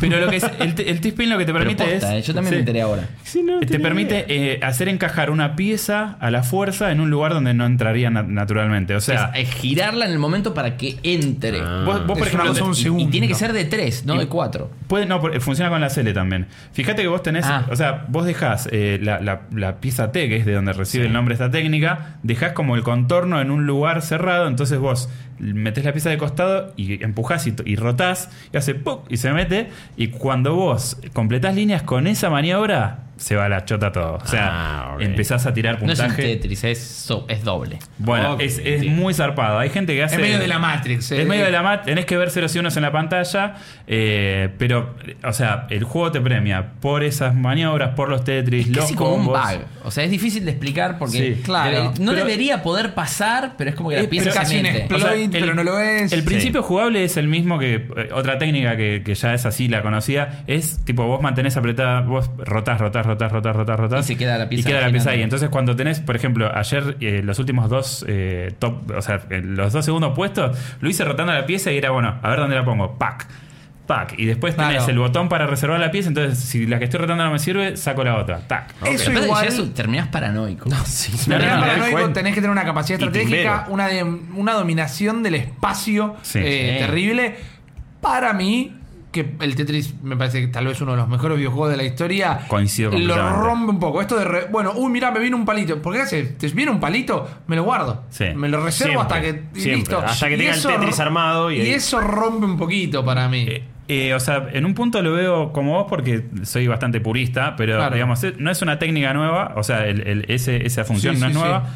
eh, pero eh, en, la, en lo que es la velocidad de la partida, porque, o sea, todo esto empieza a. O sea, todo esto funciona a una, velocidad intermedia hasta que llegas a los 50 eh, puestos y ahí la música empieza. Tan, tan, tan, tan, y ahí es como. eh, eh, y ahí se pudre todo. Entonces, ya, por más que tengas. O sea, puedes reservar puedes una vez nada más. Después ya no podés cambiarlo más. Entonces, tenés que pensar muy bien y ver el, el queue de piezas que te van a venir para tomar un- las Sí. decisiones apropiadas. Es- deja de ser el Tetris, que muchos el Tetris lo usan para bajar. Claro, este para para, subir. Uh. No, esto te deja Este- manija, man. No, este- yo, yo vengo de Tetris Effect, que tiene un modo yoga. Claro. O sea, un modo yoga, boludo, que es, te pone música, no hay game over, eh, todo bien. No, esto es ir al Monsters no. of Esto Rock. es- ah, sí, sí. pero aparte- aparte- y meterte en el Snake Pit, o sea. Eh, no, pero claro. es una leonera muy jodida porque esto lo que lo- me doy cuenta de que evidentemente en el mundo hay mucha gente con estos Tetris de mil en uno que estuvieron toda la vida practicando Sí. y ahora dicen te voy a te voy a buscar y te voy a arruinar porque es Claro. así, o sea, eh, A mí me parece que es un juego mucho más justo en, el, en, el- en términos de juego que un Battle Royale estándar en el sentido de que no es solo destreza, o sea, también es. Hay destreza, porque en Tetris obviamente que hay destreza y reflejos, pero también está toda la parte pensante, lógica, que no depende de la puntería o el lago, tanto ese tipo Claro. de cosas, No, sino. y no depende del loot Me parece que también. el mejor jugador es el que Sí. tiene mucha más Claro. posibilidad de Sí, ganar. tam- también Claro. está esto de. de- Es de- como ajedrez, o sea, tipo, no, va a ganar, no vas a ganarle pedo a nadie. Sí, o sea, sí, tipo. Sí, pero pasa, es, es muy loco como, eh, que esto, bueno, pueden leer la nota en, en Malditos Nerds, eh, la, la publiqué esta semana, eh, es muy loco como eh, elementos de concepto así muy fuertes propios de un Battle Royale aplican en este juego. Por ejemplo, la idea de jugar tranquilo sin meterte con nadie y de repente cuando empiezan a quedar 30 ves que se están tirando con de todo alrededor y vos estás ahí Sí, sí, pasar Claro, sigilosamente bueno. eh, haciendo poquitas líneas, ar- armando el tablero y de repente, no sé, el círculo final, que sería el top 10, es el equivalente al Apex, o sea, es súper Sí, sí, trepidante, pero te pone muy arriba. Eh, la estrategia más recomendada es no llames la atención. Claro. Acumular la mayor cantidad de piezas Sí. que puedas sin Porque hacer si tenés líneas. batches. Claro. o sea, Claro, y tratar de no, no matar, porque yo en un momento era tipo, bueno, empiezo con- cuando me di cuenta, porque, a ver, el juego es redondo, es, si tenés Switch y el servicio online, lo puedes bajar gratis. Sí, el juego es gratuito. Sí, pero por las dudas aclaremos. Solamente si tenés el servicio Solamente online. No es, si tenés el servicio que, online. que se, no es que se puede pagar a- aparte. No, de, Claro. hecho, de hecho, creo que lo puedes bajar, pero no lo puedes jugar. Claro, es Que es online. lo mismo que con. Nintendo. Exacto, o sea, no lo vas a poder jugar si O no sea, tenés el problema servicio. no es que el juego sea pago, sino que Switch ahora, todo lo que se juega online, excepto Fortnite, creo. Sí. Si no tenés el servicio de tipo Correcto. Xbox Live o PlayStation eh, Plus, Sí. No, puedo puedes jugar online. No. Eh, o sea, el juego es prácticamente redondo. La única contra, y no es menor, que le encuentro es no te explica las, las eh, mecánicas básicas. Porque está bien que el Tetris es universal. En, en lo básico, todos jugamos Tetris, todos sabemos más o menos cómo funciona. Pero acá entran en juego tantas estrategias. El tema de los valles lo descubrí eh, solo e investigando. Sí, muy de boca en boca. Con Rips hablábamos de, de, che, hay un thread de Reddit donde están eh, listando las mecánicas que están descubiertas y elucubrando sobre el resto de que podrían llegar a ser potencialmente de esa manera. Eso que sigo pensando que es un punto bajo del juego, tiene una cosa medio nostálgica de, de, De los che, esta viejos. Fatality se hace así. O Sí, de- y ahora me, y la hago y no te la muestro. Claro. Claro, la Pero es verdad que- eso. ¿Cómo lo haces? ¿Cómo lo haces? Yo la primera vez que lo butié el juego, Sí. dije, oh, buenísimo, el primero, el que hace más puntos gana todo. Y ves las 98 pantallas y decís, ¿qué es esto? No por qué hay rayas que van de acá para Sí, allá. y aparte de, de repente te puede pasar que, y al igual que el Battle Royale, porque yo decía, puta, a esto le falta un poco de balance, pero es igual que el Battle Royale. En el Battle Royale, eh, no sé, me pasa jugando a Apex, a veces bajo, no encuentro nada y me cagan a tiros en dos minutos Claro. y ya está. Acá lo mismo, por ahí, no sé por qué, todos cinco, a vos. cinco te apuntan y de repente te entran 40 desesperante. líneas y vos decís, chabón. Pero eso me parece que es lo que lo hace buenísimo también. Sí. Totalmente, pero llegás a ver que hay cuatro- más de cuatro líneas todas apuntándote a vos y decís, ¿por Sí. qué hice? Ah, ¿Por qué ofendí a esta gente? Claro. Y después, bueno, tiene esta cosa del restart automático. Es tipo, perdés, mantenés apretado el botón, te busca otra partida, encuentra partida al toque. Qué bien. Entras a jugar y es- es- entras en esta. Ayer te digo, uy, metí top 10, listo. Uy, tercero, segundo, pa, pa, ¿Cuánto pa. dura cada partido cuando Y llegas cada al top partida- 10? No, y puede durar 15 minutos, 10 minutos. No dura mucho, pero son menos, eternos. pero por Sí. ahí, sí, sí, Sí. Lo que pasa es que estás como muy en, en el tema de la concentración en la competencia. Sí te pa- me pasa muchas veces que digo, ah, me está yendo re bien y cuando me avivo todavía no llegamos ni a los 50. Digo, ah, esto se va a por- transformar en un infierno de inmediato. ¿Sabes lo que tiene muy bueno también? Que es un detalle que no todos los juegos lo tienen, tampoco es algo que nosotros comentamos. Es muy bueno para el backseat gaming, para el que Sí. tenés sentado al lado que no está jugando, Sí, sí, puede pero que te Es dirá, uy, mira, ahí arriba a la izquierda tenés uno que No, está es a que punto es de como los morir. Battle Royale. Claro, claro, claro. Necesitas, eh, es Sí. como un sniper Un que tiene el claro. spotter ahí, el chabón que te El- va diciendo, uy, está ahí exactamente. tal. Sí, eh, Uf, la verdad que, o picante. sea, ni, ni que hablar que me encanta, o sea, es una de las grandes sorpresas. Sí, y además lo- me parece recopado esto de, bueno, lo, lo hace Arica, que son uno de los que hicieron los últimos juegos de arcade así grosos, competitivos, se nota porque el juego está re bien hecho. Eh, pero también es algo que sacaron De la nada. de la nada, que yo le puedo perdonar que le falten modo de juego, que le falten pulir algunas cositas que tiene medio ásperas. Porque Es o sea, gratis. tú- salió, o sea, y lo tenés ahí, es, es parte del servicio de Nintendo que. Lo mejor juego del año es una remake y dos Battle Royale gratuitos. Por ahora. Eh, Y la remake igual es casi un juego nuevo, pero pone. Se Sí, rumorea, sí, se sí. rumorea. Estoy siendo injusto porque es un juegazo, Sí, es un pero. juego nuevo sí, aparte. sí, la sí. verdad Y que no sé cambió si mucho. vieron el mod. No, es todo distinto. de la mod de la tanga, del- del- de la tanga, del del- del. Spiro, increíble. Y el, mod. de- Eso es terrorífico post. y, con el tema de, de DMX también, XCOM Give It To You, pum, también lo Sí. tenés ahí. Me Los mods encanta. de Resident Evil son increíbles. Eh, respecto a Tetris, lo que se supone, por lo que hicieron de data mining, es que va a tener tres modos de juego, uno, un endless y después vas a tener otros dos más que no me acuerdo cuáles son, pero parece que se va a actualizar, incluso va a tener más todavía de lo que ofrece. Va a tener eventos, skins, Sí. mapas. Claro. Ahora Voy a personalizar el la L. Escaraposas. Battle Pass. Abrís- abrís- Sí, sí. abrís Te piecitas tromino especiales. Pass. Y también lo mejor que me pasó también en el año a nivel memes es el World Dropping Invoice y están tipo las piezas cayendo. es genial, porque es, es eso, es Battle Royale. ¿Sabes lo Sí, que le falta para, no te digo competir por el Goti Goti, pero quedar muy bien rankeado? Que uno de los modos sea el Tetris común y corriente y la posibilidad de tener uno contra uno en la misma consola. Porque cuando Mirá. lo anunciaron yo dije, en casa jugamos mucho con Ale al Tetris, nos Sí. gustan mucho los dos, me pasa un felpudo siempre, eh, y, y jugamos mucho al Puyo Puyo Tetris, que era el primer Tetris que hubo en Sí, Switch. sí. Cuando anunciaron este dije, uy, qué Está copado. buenísimo el Está Puyo buenísimo el Puyo. Puyo Tetris. Dije, qué copado poder jugar a esto que nos gusta tanto, y no, es una única persona. Entiendo las limitaciones en cómo te pone las horas 97 matadas. No, y aparte también que me parece que se focalizaron en hagamos este modo y saquémoslo porque todos los otros modos son quizás lo que menos le va a importar a la gente y lo que están vendiendo, porque, porque- se puede diluir un poco, si no Sí. también. Me parece que el impacto de ahora pega llamándose Tetris 99 y después le agregan Claro. otros modos. eh, yo dudo que no dudo que no los pongan porque tienen la licencia, pueden hacer todo lo que quieren. Está- no te quiero confirmar ya que, que- que efectivamente van a poner esos modos, pero sí hay tres modos que son clásicos, tipo el Endless, Claro. eh, un Versus y algo más. O sea, que el versus es lo que Sí, vos en que cualquier momento se actualiza y Es un vas a gratuito y además Sí. tiene Battle Royale. A mí lo que me encanta, más allá de que sí, gratuito como dijo Guillo al principio, pero también con la aclaración de que Sí. tenés que tener el servicio online. Es como plus. Pero es una gran adición. Sí. Porque cuando vos ya estás pagando por un servicio que, como el de online de Nintendo, que yo me enojé mucho cuando salió, porque la verdad que era. Tenía juegos como Mario Kart y qué sé yo, que de repente no los podía jugar más online. Sí. Y era por eso. Una vez superada esa barrera, que te la compensaban con el emulador de Nintendo, que tiene unos cuantos juegos ahora. Y que si es lo tuyo, buenísimo. Pero si no es como que no tenés un No, gran retorno por la guita. Hay que ver si en un futuro, que ya se estuvieron descubriendo también cosas de Super NES dando Sí. vueltas y empiezan a agregar otro tipo de consolas. Pero bueno, me parece que estos regalos, si empiezan a tirarlos así de vez en cuando, cosas Eh. que tienen que ver con la relación de, de pagar un servicio y tener esto gratuito, me parece que está muy bueno. porque Totalmente. Tetris, de hecho, es uno de los mejores exponentes de la historia de los videojuegos Sí. y tuvo en menos de seis meses de diferencia dos versiones extraordinarias que no tienen nada que ver. Claro. Esta que es un Battle Royale y la de Play que pasó muy por debajo para nosotros porque es caro, sale 40 Claro. dólares el juego de Play y encima te lo vendían como un juego de VR. Que si bien VR es la mejor opción y es de way to go, el modo historia del juego te, te- te hace llorar al final. El fin de semana hubo demo gratis. No sé si sigue todavía de, Ah, ¿de Tetris? de- Eh, del Tetris de Play, del Tetris Sí, generalmente las hacen por tiempo limitado. No Sí, sé cuánto. Antes de que habrá- salga hubo un fin de semana. Sí. Igual no te dejan jugar el modo historia completo, esas demos.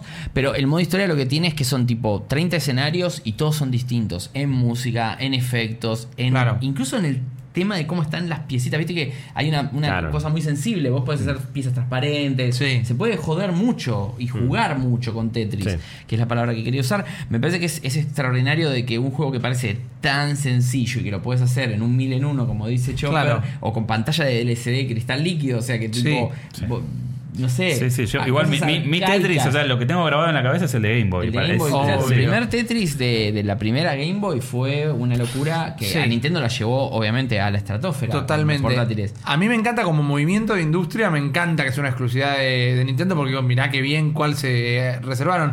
Pero me encantaría que esté en todas las plataformas porque me parece que es un juego que Sí, merece la difusión. Crossplay. Crossplay, sí. Sí, total. Crossplay da, da. Ojalá que. Ojalá, No sé si va a ser de Nintendo para siempre solo. No creo, porque no creo. No sé el estudio si no está atado a Nintendo. Lo que pasa es que habría que eh, habría que estudiar bien es- cuáles son las- los lazos entre Arica y, y Nintendo, Claro. porque entiendo que es tipo un partnership. Así Sí. que por eso no sé si va a salir en todas Claro. las plataformas. Sí, pero, yo no creo que salga de un día para el otro, no va a salir. por- Pero están en la plataforma donde se aseguran Ah. que todos los suscriptores de- al servicio Claro, lo van a tener. e- Sí, esa o es la movida interesante. Le diste un juego gratis a la gente que está muy bueno. Sí, Yo, Sí. yo estoy 100% con esa movida. O sea, salvando la distancia desde Crackdown, poner, pero me gusta que los estudios empiecen a tener Hablemos, su servicio y empiecen a mm, eh, meterle alicientes copados. Totalmente, Sí. Me parece que. Nintendo igual metió un gol olímpico con esto. O sea, es eh, muy, muy recomendable. No hay razón para no jugarlo.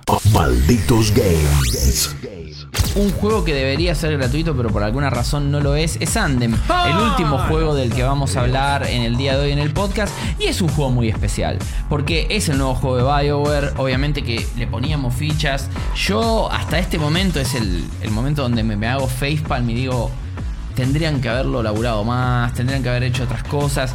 Eh, La realidad es que estamos grabando esto un jueves, eh, con horas antes del lanzamiento oficial, entre comillas, porque esto de los lanzamientos escalonados en busca de guita, porque Ah. también básicamente es para jugarlo antes tenés que pagar más, Sos un que pagar beta tester servicio de adicional, y encima sos un beta tester. Ayer tiraron el parche del día 1 que te dan ganas, no, flaco, es día 6 para mí, y yo ya casi lo estoy terminando. Y ni siquiera lo sacan en, en lo que ellos llaman día 1. Sí, Porque ayer de última, lo sacámelo sacaron el en el día 22. cero. No, me lo sacaste el 20.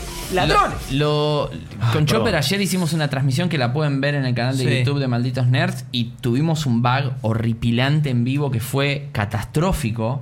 Ah, Pero, pero y, y de esos rompe- hay miles. No, pero no, no, no, te- te- te- se rompió el juego directamente. Sí, sí. Se rompió el juego, estábamos en un círculo, no sabíamos qué carajo pasaba. Aparecía un, los personajes que, que no tenían que aparecer al final, porque no, no había nada ahí. Claro. Era un lugar para mirar. Había que, tenían Ah, que pasar unas cosas que no ahí pasaron. Era una- la sí. última prueba era Sí. mirar una cosa. Pero bueno, ¿qué es Andem? Andem es este juego multiplayer pensado para jugar de a cuatro jugadores como máximo, un poco como el juego que decía Claro. Rippy, en el cual sí hay diferencias entre los cuatro trajes, las cuatro javelins o avalardas que en castellano que podemos tener que forman, o sea, como que una es, es el heavy, el otro es el mago, el otro es medio como el todo propósito Sí, y el el otro es medio el sí. rogue, eh, sí, porque, pero en realidad es más warrior que tanque, el tanque.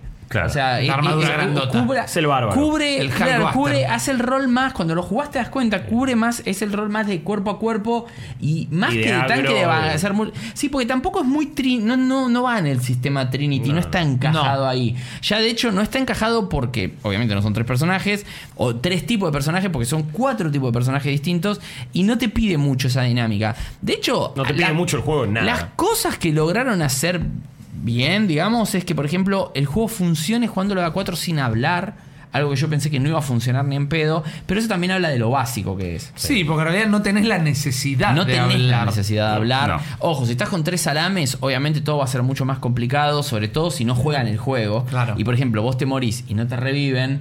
o Te quedas están, y están al lado tuyo, Sí, sí. literalmente, y qué sé yo. Es la experiencia que eso- más he tenido yo en Anthem Bueno, pero encima. eso de en realidad lo de morir y que no te revivan no sería tanto un problema.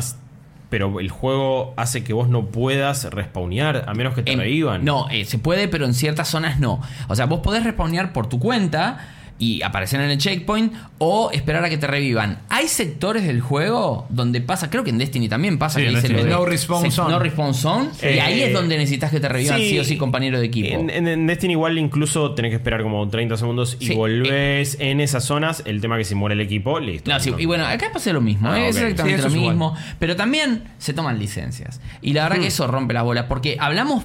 Ahora lo que vamos a hablar es de la jugabilidad, ¿no? La jugabilidad es este mundo que en el modo free play lo puedes recorrer a tus. A tu placer, está todo abierto, excepto ciertos sectores del mapa que son tumbas y ciertas cosas que tenés que tener habilitadas en el modo single player primero, las podés recorrer y ahí podés ver lo lindo y hermoso que es este mundo, sobre todo en PC que se ve mucho mejor que en consolas, sobre todo en una PC de buena, de buena placa de video y una que esté Sí. con el estándar de lo que es la máxima calidad de hoy. Es un juego que está bien y que funciona bien, eh, que gráficamente se ve bien, que el combate está bueno, que es espectacular y qué sé yo. Lo que pasa es que tener un sistema de navegación del mapa espectacular, como lo tiene Andem, porque las las Javelin son. Manejarlas es un placer. Es, ya lo dijimos mil veces. Es como el juego de Iron Man que deberían sacar. Porque es sos el hombre de hierro volando en esa cosa y que te sentís Sí. súper poderoso y que el jetpack se te sobrecalienta, sobrecalienta demasiado, demasiado rápido. rápido. Depende la. Depende la, también la. La depende la, clase, javel- la javelin sí. que tengas y después le vas encontrando cosas que el juego no te explica. Como por ejemplo que cuando vas en picada Ah, se sí. enfría Sí, y ese tipo de cosas que también las vas descubriendo. Va haciendo un surfing ahí para que. Exacto, y tiene trucos. Vas, tocas el agua y se enfría. Y si te metes de, directamente en, en el agua, obviamente no, no hay recalentamiento. En el agua no tiene nadar, sino Claro. que directamente se estás volando adentro del agua Claro. a una velocidad un poquito más reducida, pero que nunca se calienta la recalienta. Pero sí tienes oxígeno. La, la, la barda, que lo descubrí de la peor manera. Entonces, porque si Siempre no algo nada, para- puedo claro. acá. Sí, insólito como este juego se las eh, ingenia para siempre molestarte con algo, para impedirte Sí. la diversión. Yo no tuve la experiencia malísima que tuvieron muchos con un montón de cosas. Hay gente que tiene problemas de que los enemigos están ahí pero no los ven. A mí me pasó. Entonces Ah, no, les disparan y no, los- Sí. no están. Eso lo que me dijeron es un problema gráfico que no llega a cargar las texturas para mostrarlo y es algo imperdonable, Claro, básicamente. O sea, después eh, el- a- otra gente que es al revés, que los enemigos no están, pero ellos los ven, les disparan y no hay nadie, Ah, bueno. porque ya los mataron los, los otros Oh, eh, sí. jugadores No, sí, sí, lo peor, y les digo. pasa. Muchas y- veces te- te- le disparaste a un enemigo tú, tú, tú, y se quedó ahí parado y recién un segundo después ahí muere. Porque ves la matemática, lo que hablábamos con Chopper. Claro. A veces le disparás y vos ves que el juego hay un lag Sí. mínimo, pero que te permite decir al enemigo vos le pegás. Vos ves que la bala tuya lo traspasa. todo va al servidor Y- primero. Y a- agarra y hace, ok, entonces me saco la mitad. Y, Ah, y vos servidor lo se la devuelve la Sí, sí. Sí, sí, sí. Na- Ese- nada es, nada es automático, nada es ves. instantáneo. Yo no tuve esa experiencia salvo ayer en vivo que fue espectacular porque fue terrible, es como ver Todo que lo se que no- prende todo fuego. lo feo que Pareció esa pasar, presentación de Microsoft donde se le colgó el Windows a Bill Gates ahí en persona Sí, y debe haber 95. colgado de los huevos a alguien. Bueno, si yo hubiese sido alguien de Electronic Arts y estoy presentando el juego, peor que lo que me pasó ayer, en vivo no podría haber pasado. El juego se colgó un montón de veces. Eh, cuando empezábamos a jugar, los otros habían adelantado y, y me decían, "Mo- anda a la zona de juego cuando ya había empezado la misión. Ah, no, pero eso pasa siempre. No, siempre, eso yo, es- yo jugué, eh, le metí 7 horas y media en Xbox avanzando toda la historia y no tuve una sola misión en donde no me cargara con la gente ya que empezó. Que ya empezó la hist- me la hacen misión. saltear las partes importantes de la historia. Me pasó lo mismo de las cutscenes, esto de que estás Sí. jugando y de repente un boludo va y activa Bueno, y yo pa. jugué de nuevo la misión que jugamos Entonces ayer. loco, no, no está pensado para jugar en equipo, porque No. el equipo no avanza, avanza uno y el resto hace lo que es puede. insólito que no se hayan dado cuenta de eso. Si vos le querés meter mi historia a esas misiones, ¿cómo me vas a, están- a ma- a matchmakear con gente que ya la empezó para llegar y después tener que fumarme otra pantalla de carga porque están a dos kilómetros de distancia? Igual, lo que, mi experiencia no es que es así, pero funciona así.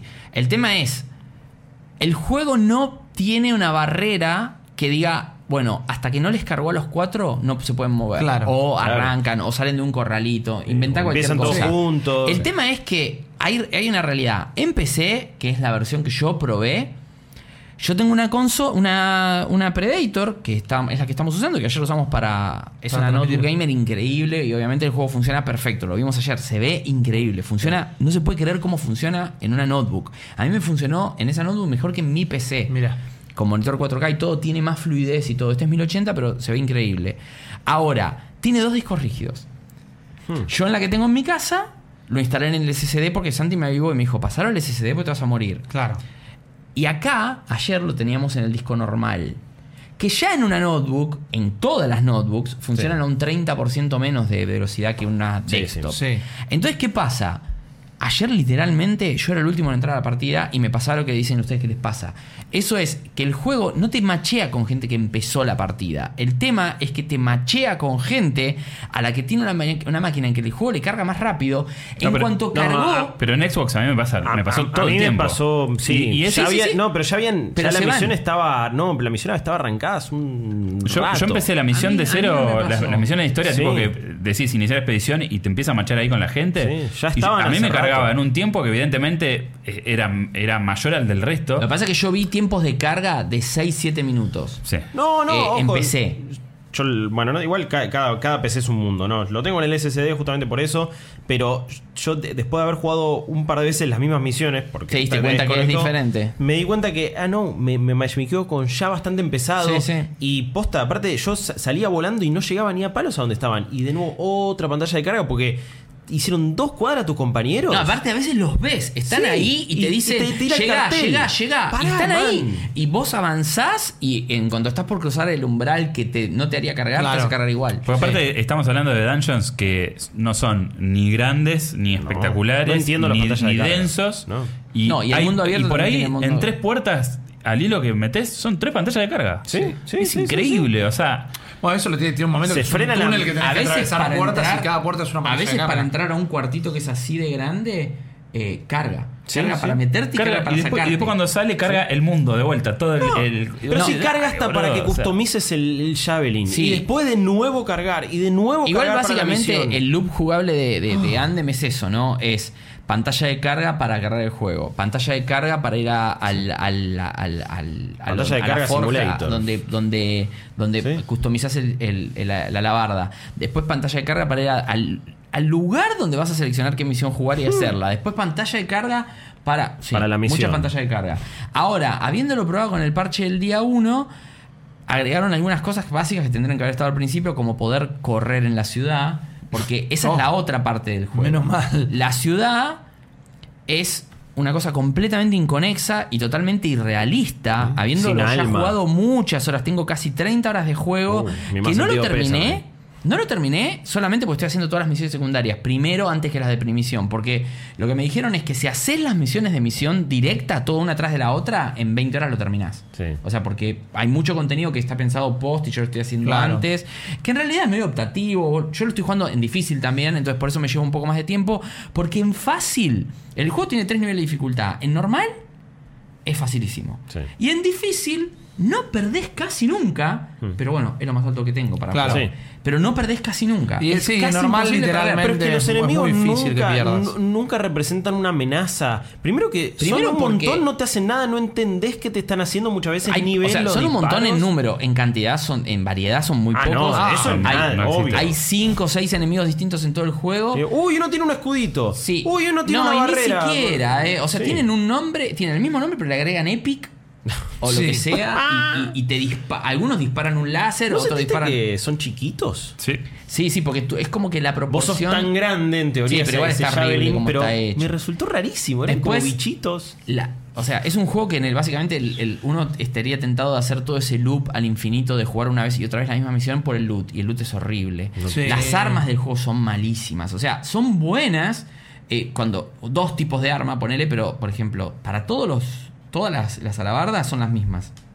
Y son todas con munición. No hay animales. No hay. En Apex acaban de agregar una, un arma de. de- Sí. de- de- Sí, rifle de energía. de- de energía. Y acá es todo con munición. Yo en un momento ya dejé de cambiarla directamente. A ver, yo las cambio por el, el número más grande que agarro, pero es como cambiarte de zapatilla porque te crece el pie. Es como que decís, bueno, Claro. eh, bueno, ahora soy número cua- tengo hasta... Pero ni siquiera porque, a ver, el poder del arma, a diferencia de Destiny, yo no encontré ningún arma que me diga que no la puedo usar por el nivel que tengo. Por Ah, ejemplo, no. yo, porque tenía la edición de Legión y qué sé yo, bla, Sí, bla, podés me empezar un con arma una nivel de- 18 y la puse de entrada. Sí, Claro. sí. Y Sí, no hay que- ningún que- impedimento y la vas a usar durante Lo- un montón. Porque te- hasta que vos llegues a tener un arma mejor que esa, va a pasar ah, juego. Claro, lo, Sí, lo que sí. el juego te, te bloquea, eh, que me decía, lo, lo estaba hablando con Seba, que él lo está eh, escribiendo, revisándolo, me dijo que las armas, las mejores armas del juego aparecen recién cuando vos hiciste como nivel 30 de la facción y te habilita la posibilidad de los Ingrams, que serían Sí, los- Destiny, sí. para poder craftearte las armas del juego, que tampoco Claro, son... digo. Que obviamente yo tampoco llegué a ¿Esas eso. armas son fuertes o son copadas? Porque una cosa No. es que sean las mejores, No, pero. copadas no son. No, es que o sea, son todas shotguns, rifles, Son shotguns, pistolas. rifles de arma de largo alcance. O sea, entender. Con mucha tela, con cuero, anda.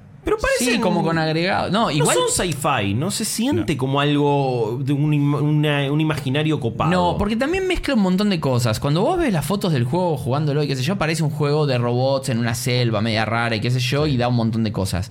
Pero la ciudad da muy Star Wars, y lo peor de Star Wars quizás, porque la ciudad tiene 20 personajes.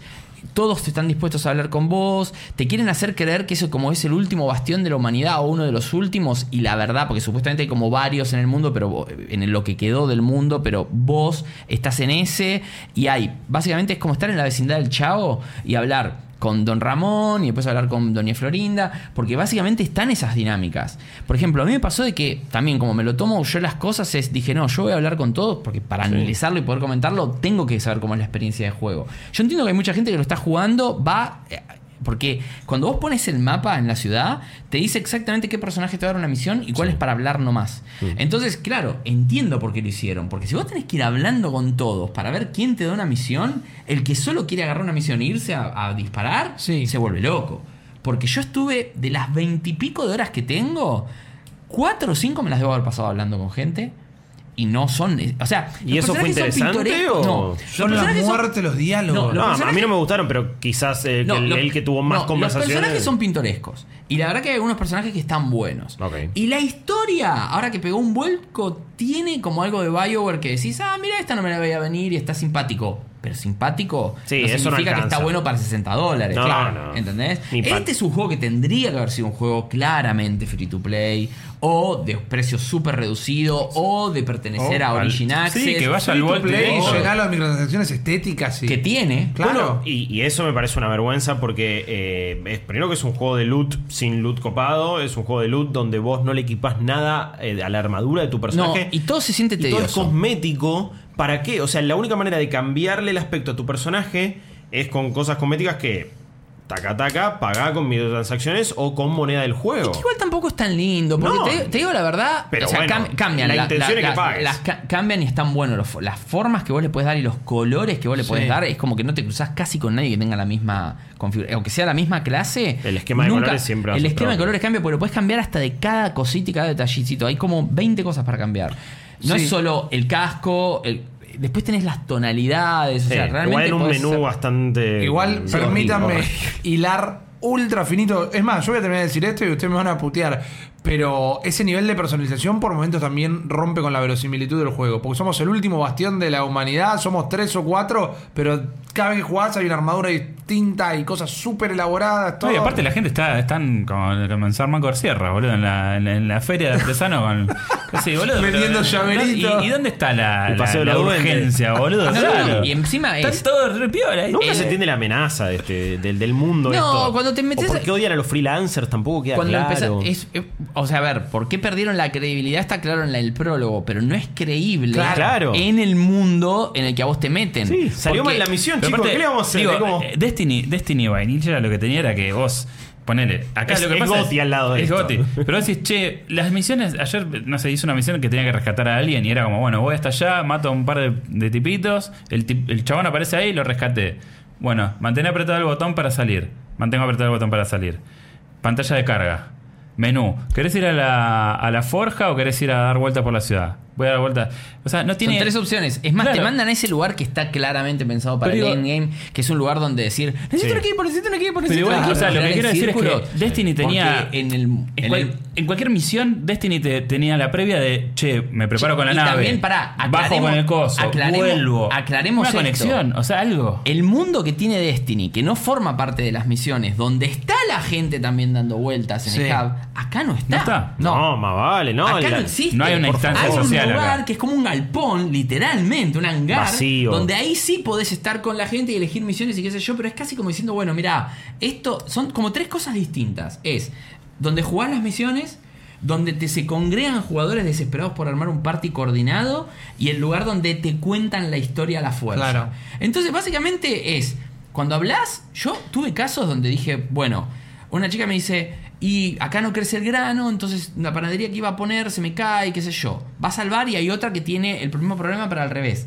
Ya tenía una panadería y se fundió por la falta de grano, o sea, por el mismo. Una quería tener y otra no. Cadena de favores. Pero una tuvo una idea de cómo hacer que crezca el grano de forma orgánica sin necesidad de tal cosa. Entonces vos vas hablando con una y con otra, creando una historia de mentira entre estas, ellas dos, y en un momento es, bueno, yo te presento con ella, pero esa, esa presencia nunca, esa, ese acto... Nunca están de- los tres juntos. Y no... Y no tiene ninguna misión en el medio. Claro. O sea, no tenés que ir a buscar ni la fábrica de granos, aunque... Y después no es que te regalan pan que te ayuda No, a no, y mejorar te, la y te sube la- los puntos de facción que no sé Es un sistema que te no monedas. nunca.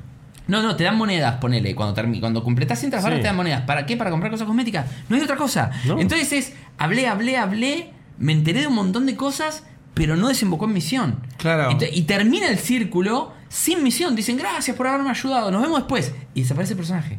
Y queda vacío el puesto. Mi planeta me necesita. ¿Entendés? Fuchi. No, y las veces que estás ahí, quieres hablar con él y todavía no te aparece el prompt y te está mirando así con- como si fuera un maniquí. Ah, los prompts. no te ah, aparece. el prompt No, era una y otra cosa. Los están Muchas veces hablas con una persona, porque como va acumulando conversaciones, y yo en un momento dije, bueno, voy a empezar a hablar con todos. Hablaba con uno, terminaba la conversación y volvía a aparecer el prompt de hablar. Y me decía lo que seguía, porque tiene como un Q Claro. que lo va armando, el Q lo va Para, y las armando. decisiones que no son No, que no son decisiones, sí. son interrupciones. No, Entre. Porque pará, ahí, vos sos como una persona omnipresente. Sí. Porque vos no sos tu personaje. Claro. Que él habla con. Es como que. Ponele, yo estoy hablando con Guillo, pero en realidad yo no estoy hablando con Guillo. Sí, yo te estoy diciendo Mi cosas. personaje está hablando con vos. Sí. Y yo de repente, como jugador, interrumpo y elijo qué de dos cosas podría decir el Que son personaje que tiene su iguales. propio monólogo. Claro. ¿Entendés? Y, y a veces lo que la- el- te dice, decirle, ma- que diga, mandar a la mierda o estate de acuerdo, no significa ni una cosa ni la otra. Totalmente. Es como una primera línea que cambia y después sigue diciendo exactamente Yo lo creo mismo. que. A, mí me Bueno, parece. ¿sabes qué me pasó en PC que es el colmo? Hay un chabón que se llama eh, como que es el suertudo o algo por el estilo y siempre te cuenta anécdotas donde él va a misiones y que eran terribles y él siempre zafa de alguna manera Hmm. y de hecho él después te dice que en esa misión suicida donde que te muestran al principio del juego donde mueren todos, Sí. él justo no había podido ir porque se había chocado con algo y se había quedado cojo, qué sé yo, y no podía ir y algunos me dicen suertudo también por eso, pero yo pienso que le fallé, qué sé yo. En una conversación que tenía con él, yo estaba hablando y de repente me decía, te has desconectado de los servidores de Electronic Arts y me volví al menú principal. Y, lo, y lo intentaba hacer una y otra vez. ¿Y, y sabes qué era? Que una de las opciones que yo siempre elegía la misma estaba bugueada. Ah, una opción era que decía Una, una- tal una- cosa era salir del una juego. opción, no, saltaba a una fila de audio que no estaba, Mm. entonces me pinchaba el juego. Entonces, después de 10 veces de intentarlo, dije, pará, y si pruebo con otra, y pasó. No. ¿Entendés? Y después, pará, por un momento digo, pará, pero se cuela siempre en el mismo lugar. Entonces, porque te das cuenta Sí, la sí. quinta Claro. porque a ver, tampoco le estás prestando tanta atención. Entonces, esto es terrible en el sentido de que Andem en definitiva es un juego que se ve increíble en las partes del juego. El combate podría ser algo buenísimo, pero todo lo que venimos hablando, no hay una cantidad de enemigos que justifiquen el tema de No la inversión de tiempo. El loot es horrible. Las misiones son. Hay de- básicamente no es que hay, quiero decir, tres tipos de misiones, sino que hay tres cosas distintas que puedes hacer en una misión y el juego lo mezcla como quiere. Recuperar Es- algo. es- no, pero pará, pero ni siquiera, porque es. Ir a un Unos lugar, orbes, ir a un matar lugar y matar a todos los enemigos donde están. Un lugar donde te dicen, uy, acá hay como una señal de wifi, mantenela. Y vos tenés que quedarte dentro de ese círculo para Cinco que se misiones iguales dice de historia, sí. Sí. Y otra es agarrar unos orbes blancos que están flotando random en el aire eso. y tenés que llevarlos a otro lugar. No hay mucho más. No, no. Yo no- Después, yo no- No yo hay puedo escala creer. en este juego. es No. Hay un solo, lo- jefe. Bueno, pará, yo voy veintipico de horas de juego. Estoy en un más de un 80% de las misiones de la historia y todavía no hice las misiones de la demo. No aparecieron las misiones de la demo. Mm. Lo único que me La apareció de la demo es el esa. Stronghold, Claro. que es la araña, que eso te aparece más al principio, pero igual es el único que hay, Stronghold. Sí, dicen que ese es el único. Y dicen que es el único que hay, que después a mí me dijeron que hay dos más, Dos más, sí. que se habilitan como endgame, y ahí viene en juego lo que dice Chopper del nivel 30. Cuando vos llegas a nivel 30 en el juego, cosa que no podés hacer jugando la campaña, se te habilitan tres niveles de dificultad más, que el juego comete ya el error de decirte qué son exactamente. Y vos decís, yo no quiero llegar a eso. Claro. Porque los tres niveles de dificultad son. Le subo el 500% de la energía a todos los enemigos. El otro es, se la subo el 700. Y el otro es, se la subo el 900. O sea, básicamente es esponja de balas, Sí. más esponja Más- de balas o hiper esponja Super de La balas. Super Mortimer. Pero no es un nivel de dificultad. Claro. Es- No, no cambia. Vas a gastar No son muchas los más balas para lo mismo. El enemigo no, no es más Anthem, difícil, más No son los modificadores de las Nightfall en Destiny, por ejemplo, o de lo que eran las calaveras en Halo. No es que de repente tienen una, una, una actitud diferente, ataques distintos. Y eso es lo que siento. Es un juego con una escala No chica. las misiones. T- O sea, Totalmente. es, es siempre lo mismo. La misión es, es un juego hueco. lineal. Yo, no puedo creer que este juego. que haya ya valido va- tanto, va haya tardado tanto. Así como está. Ya salió. Ya salió ahora Sí. cuando ustedes están escuchando No, esto. Ya salió. Empecé ya salió hace una semana. Pero digo, no, no, no puedo creerlo. O sea, no, no puedo creer. Sacrificaron a Andrómeda por esto. Y esto, es- esto No es sé si fue así, pero no sé si están así realmente. Para mí, eh, lo, lo que Dicen se que- supone es que dicen se que este- abandonó Andrómeda. Claramente, claramente este juego no tiene ni medio año de pensar realmente cómo hacer una misión copada. Porque Ah, bueno, vos decís, yo, o sea, no, no, no quiero comparar pera con manzana, pero vos ves Apex y decís, ah, un estudio que hace shooters con historia sacó un Battle Royale free to play donde la pegó con todo el modelo de monetización. Y vos decís, pará, si sacás de, de su entorno, de su zona de confort a un estudio, no quiere decir que lo vas a creadores de matar. Call of Duty, digamos. Está bien, pero digo, Y de los FPS. Y de repente los metes en un. en una free cosa play, de free to play y lo hacen bien. contra o sea, Fortnite. esto quiere decir que eh, Anthem no tuvo ni medio gramo de dirección para ningún lado. O sea, no tenés buen loot, no tenés buen gameplay. Bueno, el, no tenés el buena juego historia. supuestamente- ¿Alguien va a pensar en los jugadores? No, no, no, pero digo, el juego supuestamente es para jugar de a cuatro y no hay un- una sola mecánica que haga buena sinergia entre los, las- los, los javelins. Tampoco las misiones están pensadas para que el pelotón avance como un pelotón. Porque vos decís, che, este hijo de puta Todo está eso yendo que nos solo. mostraron en la demo de la E3, que estaba orquestado Todo de- mentira. Bueno, y acá podemos... eh, ella va a atacar... Aparte, todas esas misiones que vimos en la E3... El juego no puede manejar esa todavía. distancia. ¿Dónde juego- están? Yo no la jugué. Esa de que estaban las torres, ¿se acuerdan que mostraban cómo iban desmantelando las torres? Eso no es así en el juego final. Y otra cosa, la pelea contra la araña, que es lo que me Sí. mostraron en E3 y es lo más grosso que viene el juego hasta ahora, es me quedo lejos, espero que se cargue el especial y le tiro todo. Yo la jugué en la demo, no ahora, porque Sí, ahora lo me- mismo, Pero no era eso. Una, en- una vez que encontré cuál era la distancia que no me pegaba, chao, hasta mañana. Y otra acá. cosa, también el juego, y esto es aberrante, en un momento decide, no inventa algo para justificarlo, pero te dice, no te puedo volar. Claro. Sí, hay, Entonces hay misiones hay algunas que son muy importantes, no volás. que si volas sería muy fácil, entonces te dice, no puedes volar. Vuelo restringido, Pero, te escúchame, dice, nada vuelo más. restringido, pero estás al aire libre. Claro. En esa misión, viste que estábamos jugando, en un momento, es a- ayer andaba bien, hoy anda, la jugué de la mañana, andaba bien, y me decía, no puedes volar. Y es. Entonces tengo que planear todo el tiempo y no puedo parar. Y mi personaje, que la gran ventaja que tiene el, el personaje que estoy usando yo, es que es el mago, digamos, es que puede mantenerse mucho tiempo en el aire, flotando, e incluso en el aire genera como una especie de escudo, por lo cual es menos vulnerable a las balas o a los ataques. Entonces era, no puedo usar la mejor virtud de mi personaje. Y aparte, la excusa es una pelotudez. O sea, es un cartel. ¿Entendés? Porque aparte es. No ahora no podés pasto. volar. Pero ahora sí. No es que entras a un domo Sí, sí. o algo por el estilo. Hay un eh, algo que te rompe la señal. Sí, o sea, por ejemplo, claro, algo que disrumpe, pero aparte es nos pasa todo. Sí. O sea, no, no, no, no. No, La verdad es, a ver, yo es un juego que honestamente hasta me duele que no esté bueno. Me Pero duele, claro pero me duele un sí. montón, ¿eh? Y me duele porque me gustaba, prefería jugar este tipo de juego porque me da mucho más esta onda sci-fi que lo de Division 2. Pero la verdad que la beta de Division 2 la disfruté mucho más que lo que disfruté eh, lo que es todo Andem hasta ahora. no está terminado. La beta de prefería, prefería la, sí, la beta La de beta. La- eh, Anthem a mí me parece que como juego no se lo puede recomendar a la gente que lo compre No, hoy. no. Yo no sé si esto, a ver, No sé cómo mejora esto tampoco, Está tan mal eh. hecho que yo le explicaba a Chopper ayer, le mostraba en la transmisión que la pueden ver en YouTube, es le decía, mira esto, y estaban las pruebas semanales, las pruebas diarias y las pruebas mensuales. Y la prueba mensual inicial que tenemos es completar 10 misiones diarias. O sea, es tipo Pero vos te pones Es a pensar, y decís, yo, me acuerdo, juego, no claro. sé, las, las armas especiales en, en Destiny, que eran tipo una concatenación de buscar estos cinco elementos, después vas, los llevas allá, después tenés que matar a este que aparece en este momento. Había misterio, vas- había misterio, había una. Bueno, cosa de- todo lo de los puzzles, esos que estaban en la misión de la beta, yo vi. Acá- yo vi antenas de Wi-Fi, puzzles que la gente resuelve antes que yo. Sí, porque, no sabes ni cómo se hacen. Y como Claro. ya lo saben hacer, van y los hacen Y automáticamente. después esto de, de resistir oleadas, eso es tipo Ahora, lo ¿qué funciona bien de, de Andem para, para ir a lo concreto? Es. El matchmaking funciona, o sea, siempre te mete con cuatro personas, o sea, se ve que hay mucha gente Sí, no grupos siempre te mete con cuatro, no hay grupos incompletos, generalmente, y si se va alguno, vuelve a entrar otro, como dice Guillo, quizás en estos problemas que Claro. tiene de que aparecen después. Eh, el- el- una cosa que no quiero dejar de decir que es terriblemente mala es que en un momento la historia se frena Hmm, y te dice, bueno, tenés que ir al modo free play y hacer todas estas, estas cosas. En el modo free play Y esas cosas son matar agarrar, abrir 15 enemigos. tesoros, matar 15, 30 personas con un personaje melee. Te lo explica mal eso de cómo hacerlo. Entonces yo estaba siguiendo el tracking de eso. Porque son cuatro tumbas que son las, como las cuatro eh, personalidades grandes del lore que hubo Sí. en ese mundo. Entonces son como cuatro vener- personas veneradas del, que tienen cuatro nombres muy particulares.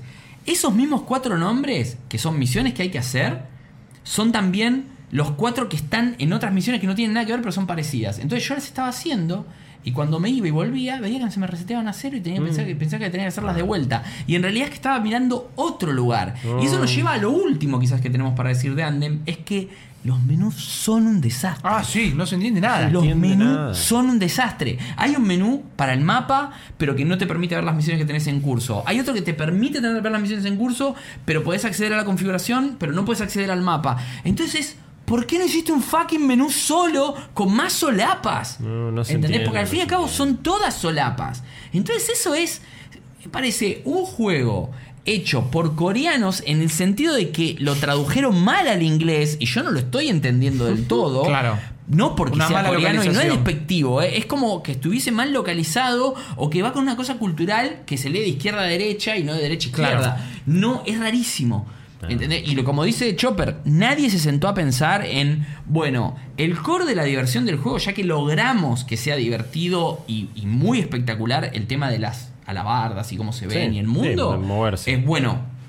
Ahora, ¿de qué tenemos que poblar al mundo de criaturas específicas que estén buenas? Tenemos que dotarlos a los jugadores de armas y de efectos. Porque, a ver, yo juego con el personaje que es el mejor lejos, Sí, que es el que tiene los poderes elementales, y lo cual a mí me da mucha variedad en la pelea. Pero el que está jugando con otro es tira granadas, dispara Sí. con armas bueno, de fuego. Es que para mí ese fue. personaje no tendría que estar en el juego. O sea, un mago en Se un siente juego distinto. de Es que se siente que está- armaduras. Sí, no totalmente de que acuerdo. Es el más divertido porque es el, Claro. que, el- es el que desencaja por completo y está roto. Igual no hay ningún enemigo que te haga el sentido de, bueno, necesitamos a alguien que se ponga la armadura de Iron Man para No. pelear con este porque tenés o el No, en el piso Es que no sabes, volando. los primeros días que lo jugué, veía algún heavy. Ahora son cuatro de los que soy yo. Sí, Claro. y sí, Casi porque todo- Bueno, y yo me hice un heavy porque no vi uno. No vi Claro. uno y quería ver cómo era jugar con eso. Sí. Es igual que jugar con los otros. Bueno, Se otra cosa más también. el traje. Si lo van a jugar, ya lo tienen precomprado, como me pasó a mí, que lo tengo precomprado en Play, así que estoy condenado también a tenerlo en Play. Sí, sí, no sabes. ¿Pa' Y, qué? y encima, ¿viste? Ni quiero decirle a mi hijo, che, jugalo. Y aparte, yo no voy a grindear de nuevo todo. No lo le- quiero a no mi le hijo, no le quiero No decir eso. ¿Eh? No le hagas eso. No, no, no, no. Hoy ya le dije, mirá, no vale la pena. Eh, la realidad es que, a ver, creo que pronto va a estar en oferta. Creo que este juego va a ir al Vault mucho más rápido de lo que nos imaginamos. Porque acá hay otro problema. Necesitan jugadores activos Sí. porque si no el juego no funciona. Claro. Y esta es otra cosa. Vos podés jugar sin hablar, pero no podés jugar solo. Yo te digo, en Es tres. muy difícil solo. Dos, tres meses lo ves Es en el Vault. imposible, te diría. Difícil Porque es imposible. la forma que va a arreglar esto EA va a ser darte a través del Vault para fortalecer su servicio de suscripción la versión base y te va a hacer pagar por el contenido extra.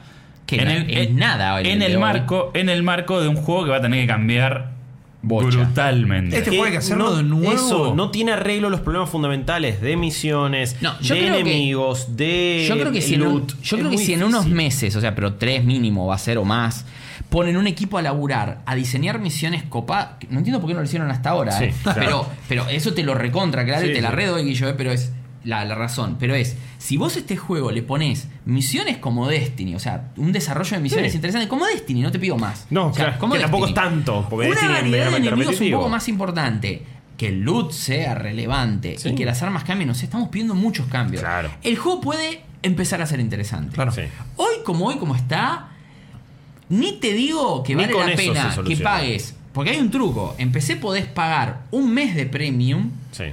Jugar, sacarte Premium. todas las ganas durante un mes y por 15 dólares jugaste Andem. Sí. Claro. Eso, ¿estás desesperado? Te digo, esa es la forma de jugar Andem hoy. Sí. Pagá 15 dólares y tener un mes, hacer cuenta que pagaste un alquiler de un mes de un juego. No, que son porque estoy 650 seguro- pesos más o menos. Sí. Sí, pero estoy seguro de que. Primero que puedes jugar a todos los otros juegos de Electronic Arts durante ese mes también. Claro, también te puedes jugar Entonces, La FIFA. bóveda tiene Podés jugar al. FIFA, podés jugar al, al Unravel 2, podés jugar un montón de juegos que están buenos. Sí. Porque la realidad es que si estás muy afrechado y decís, no me importa, voy a jugar, pagar los 60 dólares igual, eso sería un error. Claro. Sí, sí, sí. Para mí, eso sería un error. Yo pagué 15 dólares por la versión de PC para tenerlo esta semana antes, lo cual también me parece aberrante y es para otro podcast, ¿no? Porque es para hablar de por qué nos quieren hacer pagar O sea, una suscripción para poder tener jugando una semana antes en una plataforma que después capaz que no es la donde la va a jugar mis amigos. El juego para mí tendría que estar habilitado todos los días en la misma plataforma. Sí, es la misma mierda del lanzamiento escalonado que pasó con Battlefield, que demostró ser una porquería,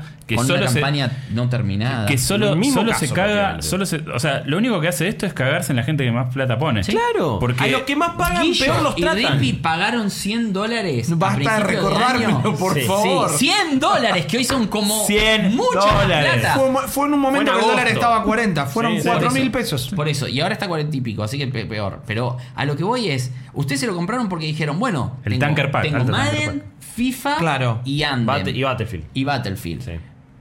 Sí, porque la verdad que si no estaba Battlefield en la ecuación ya directamente no entiendo por qué lo habían comprado. Pero con Andem y Battlefield yo también, si me lo pongo a pensar, Claro. hubiese sido una buena inversión. Es que sí, en nuestro Hoy caso por hoy, también. vos pensás esto, yo pagando 15 dólares, tengo acceso a Andem, ya en una semana lo liquidé, Sí. puedo jugar Battlefield, lo puedo terminar, y FIFA igual me- a mí no me interesa. Entonces, Claro. o sea, por 15 dólares, puedo terminar que- Battlefield, puedo terminar Andem, puedo terminar Unravel, y puedo terminar varios juegos más Sí, del tenés catálogo a Way Electronic Arts. Es más, puedo terminar la, tal cual, puedo terminar la campaña de Titanfall 2, que Claro. vale 10.000 veces más la pena Toda la vida. que, que Sí, yo, yo creo que este, este juego está fundamentalmente roto. Me parece que hay muchísimas opciones en, en lugar y, y- y me parece que, o sea, ahora me resta esperar a ver qué van a hacer para darle no la sé- forma que, que ellos pensaron que podía tener. Esto para la gente que juega, yo habiéndole puesto, no sé, en Destiny en el primero, qué sé yo, 400 horas, ponerle, este juego no tiene absolutamente nada. No. Porque en Destiny, o sea, cuando me decían, ¿cómo podés estar jugando esa mierda que yo te contaba ayer? Yo te podía decir en Destiny, Vanilla, che, este, el shooting está así, esto funciona Aparte, así. el shooting de Destiny jugalo, poné- era muy parecido al de Halo, estaba Claro, bueno. por, Sí. esto, por estas razones vos lo tenés que jugar. Aunque yo entiendo que todo esto está roto, pero esto te va a hacer Esto es divertido. esto te va a hacer ir adelante y después terminar jugando a Taken King. Acá no existe eso. Porque, ojo, No Fan existe. está bueno. Yo, los juegos fa- falopa que, que yo- vos sabés que estás medio como jugando algo repetitivo, pero que es divertido, está bueno. Pero si es repetitivo y no es divertido, ahí esa ecuación tiene que estar de la Y mano. ahí, y ahí es donde se pone medio coreano. Porque es medio un humor de estos. Parece Sí. un juego barato. Sí. Y sin poco y sin mucho Yo vi, yo vi humores coreanos que se veían igual que antes en Sí. punto E. Sí, hay, sí. hay varios así. Bueno, de hecho ese Black Es un Desert solo mundo. eh, Sí. online, o sea, se ve increíble y tiene un sistema de combate que hasta es más elaborado porque tiene medio fighter, viste, que tiene como hasta combos. Y acá es tirar tirito y tirar granada. O sea que Sí, olvidate. Y en un solo mundo hicieron un solo lugar, un solo mapa, no hay otros planetas, Y el no mapa hay no es tan cosas. grande como parece. No, y es Cuando todo te lo igual. recorres en modo libre, te das cuenta porque en las misiones te vas llevando y encima Sí. tenés que ir corriendo atrás de los tipos. Sí. Si un día jugamos los cuatro y podemos coso, lo vas a apreciar un poco más, pero igual también te vas a dar cuenta de lo encapsulado que está Pero porque nos vamos a comunicar y nos vamos a bancar un poco. A mí me ha pasado de que te meten una partida empezada, entonces corro, corro, corro y de repente están volviendo. Entonces Claro. corro, corro, corro para volver y me vuelvo por una pantalla de carga porque ellos ya fueron. La idea es volar, no corres. Claro. No corras, pero, Bueno, sí, pero te entendí. No, pero sí, es eso. Es lo que decimos. Los cuatro lo probamos. Yo lo jugué un montón. eh, muchísimo para poder hablar también acá en el podcast. Pero también les vuelvo a repetir. Entiendo que hay un montón de gente que está indignada cuando escucha, o se indigna, mejor dicho, cuando escucha que alguien habla mal de Andem. Y es la un misma. saludo a todos los, los, los comentarios No. del video que habíamos hecho. Claro, pero entiendo un El montón tiempo de nos dio la gente razón, ¿eh? que como yo, yo necesitaba que Andem esté bueno. Claro, Porque pero nosotros queremos que todo esté bueno. No, pero aparte Pero en particular por BioWare, en Pero en particular caso. Andem me encantaba la idea. Sí. Y es como que estoy enojado de que no funcione. Y BioWare no le aportó nada. No se sienta BioWare ahí. ¿Qué era lo que podía aportar BioWare a este tipo de juegos? Historia, personajes, mundo, Bueno, pero ¿y por qué no lo aporta? decisiones.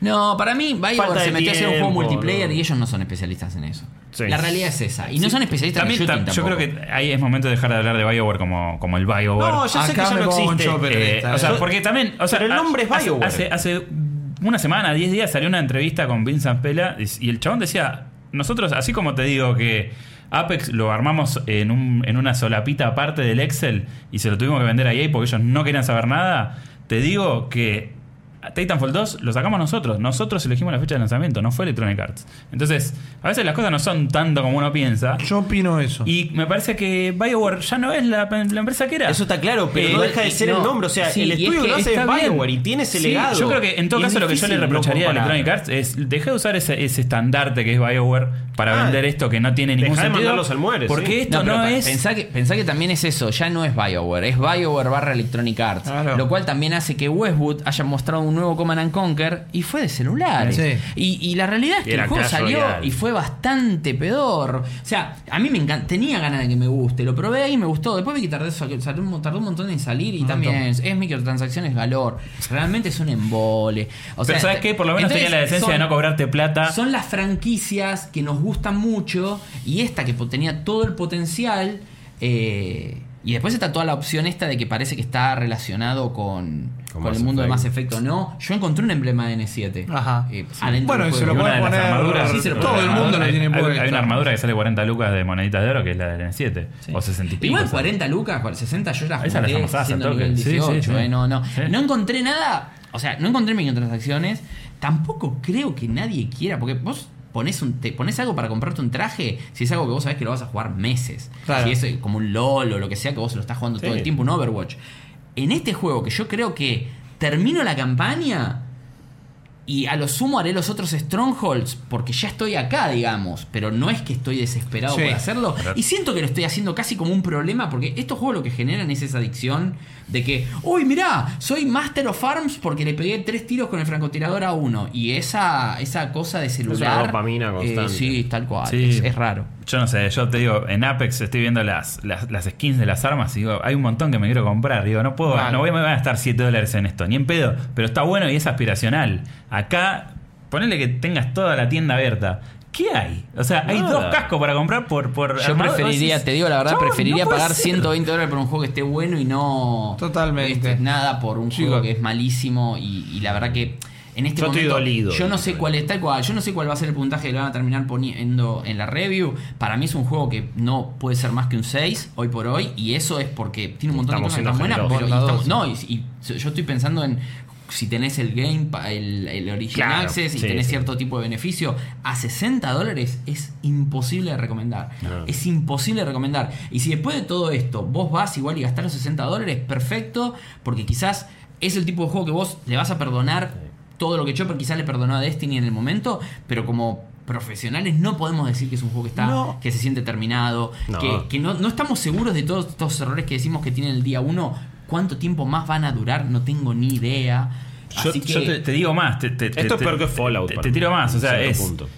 Por lo menos yo en Destiny le eh, podía decirte, che, mirá, nada es peor que ponele una ficha. Ponele Casi una ficha. 76 nada. Porque hay una base sobre la cual construir. Obvio, Acá no está esa base y eso es lo que más me preocupa. Había y eso muchas es lo que más, en eh, Destiny. lo que más expectativa me genera de cara al futuro. Quiero saber qué van a hacer con esto, que es un quilombo. O sea, es un No, y es un quilombo y yo me parece que están robando cabezas y vamos a ver cómo le va con las ventas, porque ya las reviews que están publicadas, que son muy pocas, porque está solo en PC, son muy malas. Sí, sí, Eh, sí. son muy bajón y las primeras impresiones que todos escribieron, por más que traten de ser positivas, No. todo el mundo recalca lo mismo. Y algo que hablaste muy bien de lo, lo bien que se ve en PC y demás, pero a mí me parecería que habría que aclarar que estadísticamente probablemente no tengas una PC que No, esté a la altura no. de No, correr. pide demasiado, pide no. Ah, mucha la PC. mía carretera, la mía es súper modesta, ¿eh? no tengo una Sí, PC, sí, sí. pero carretea. Está muy mal optimizado, Mal, muy mal optimizado. mal, mal. No Sí. puede es increíble ser. que las misiones corre bien y no corre bien en el mundo, que hay tres personas con Sí, línea no, no, de diálogo no. Y nada se muere más. cuando vas a subir la escalera, siempre tiene el mismo. Se frena ahí adelante de la puerta. Así que tampoco ahora- gastes esa guita si no te estás seguro que tu máquina lo va a poder a correr medianamente bien porque te vas a comer otro garrón encima. Ni a Bueno, palos. se hizo un poco más extenso este podcast de lo que,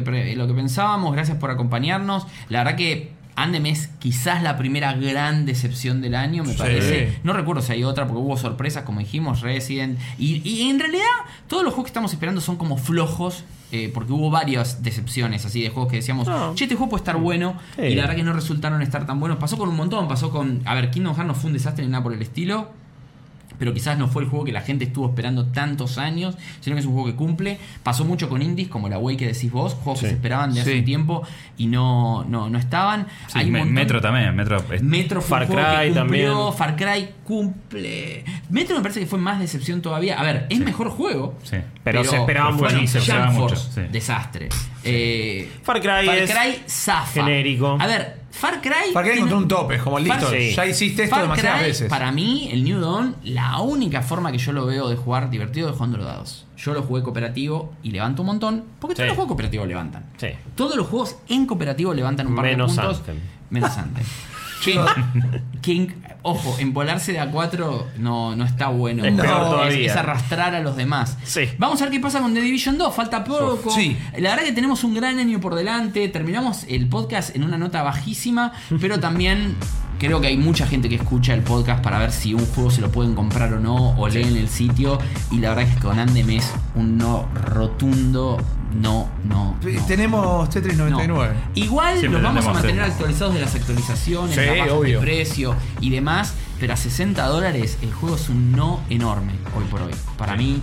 Eh, no Totalmente de forma- No hay acuerdo. otra forma de verlo. Yo comparto. Nos vemos la semana que viene. Recuerden Sí. que pueden escuchar nuestros otros programas Cyberix y Sports y Malditas Movies también en nuestro canal de en, nuestra- en realidad en sus canales de podcast porque están todos en los de Google, en los de iTunes, en Spotify y en, en la trasnoche de Vortex estamos desde las 0 horas casi todos los días de semana con contenido gaming, con este tipo de programas y con mucho más. Gracias por acompañarnos, gracias Guillo, gracias Rippy, gracias Chopper. Soy Maxi, nos vemos la próxima acá en Malditos Games.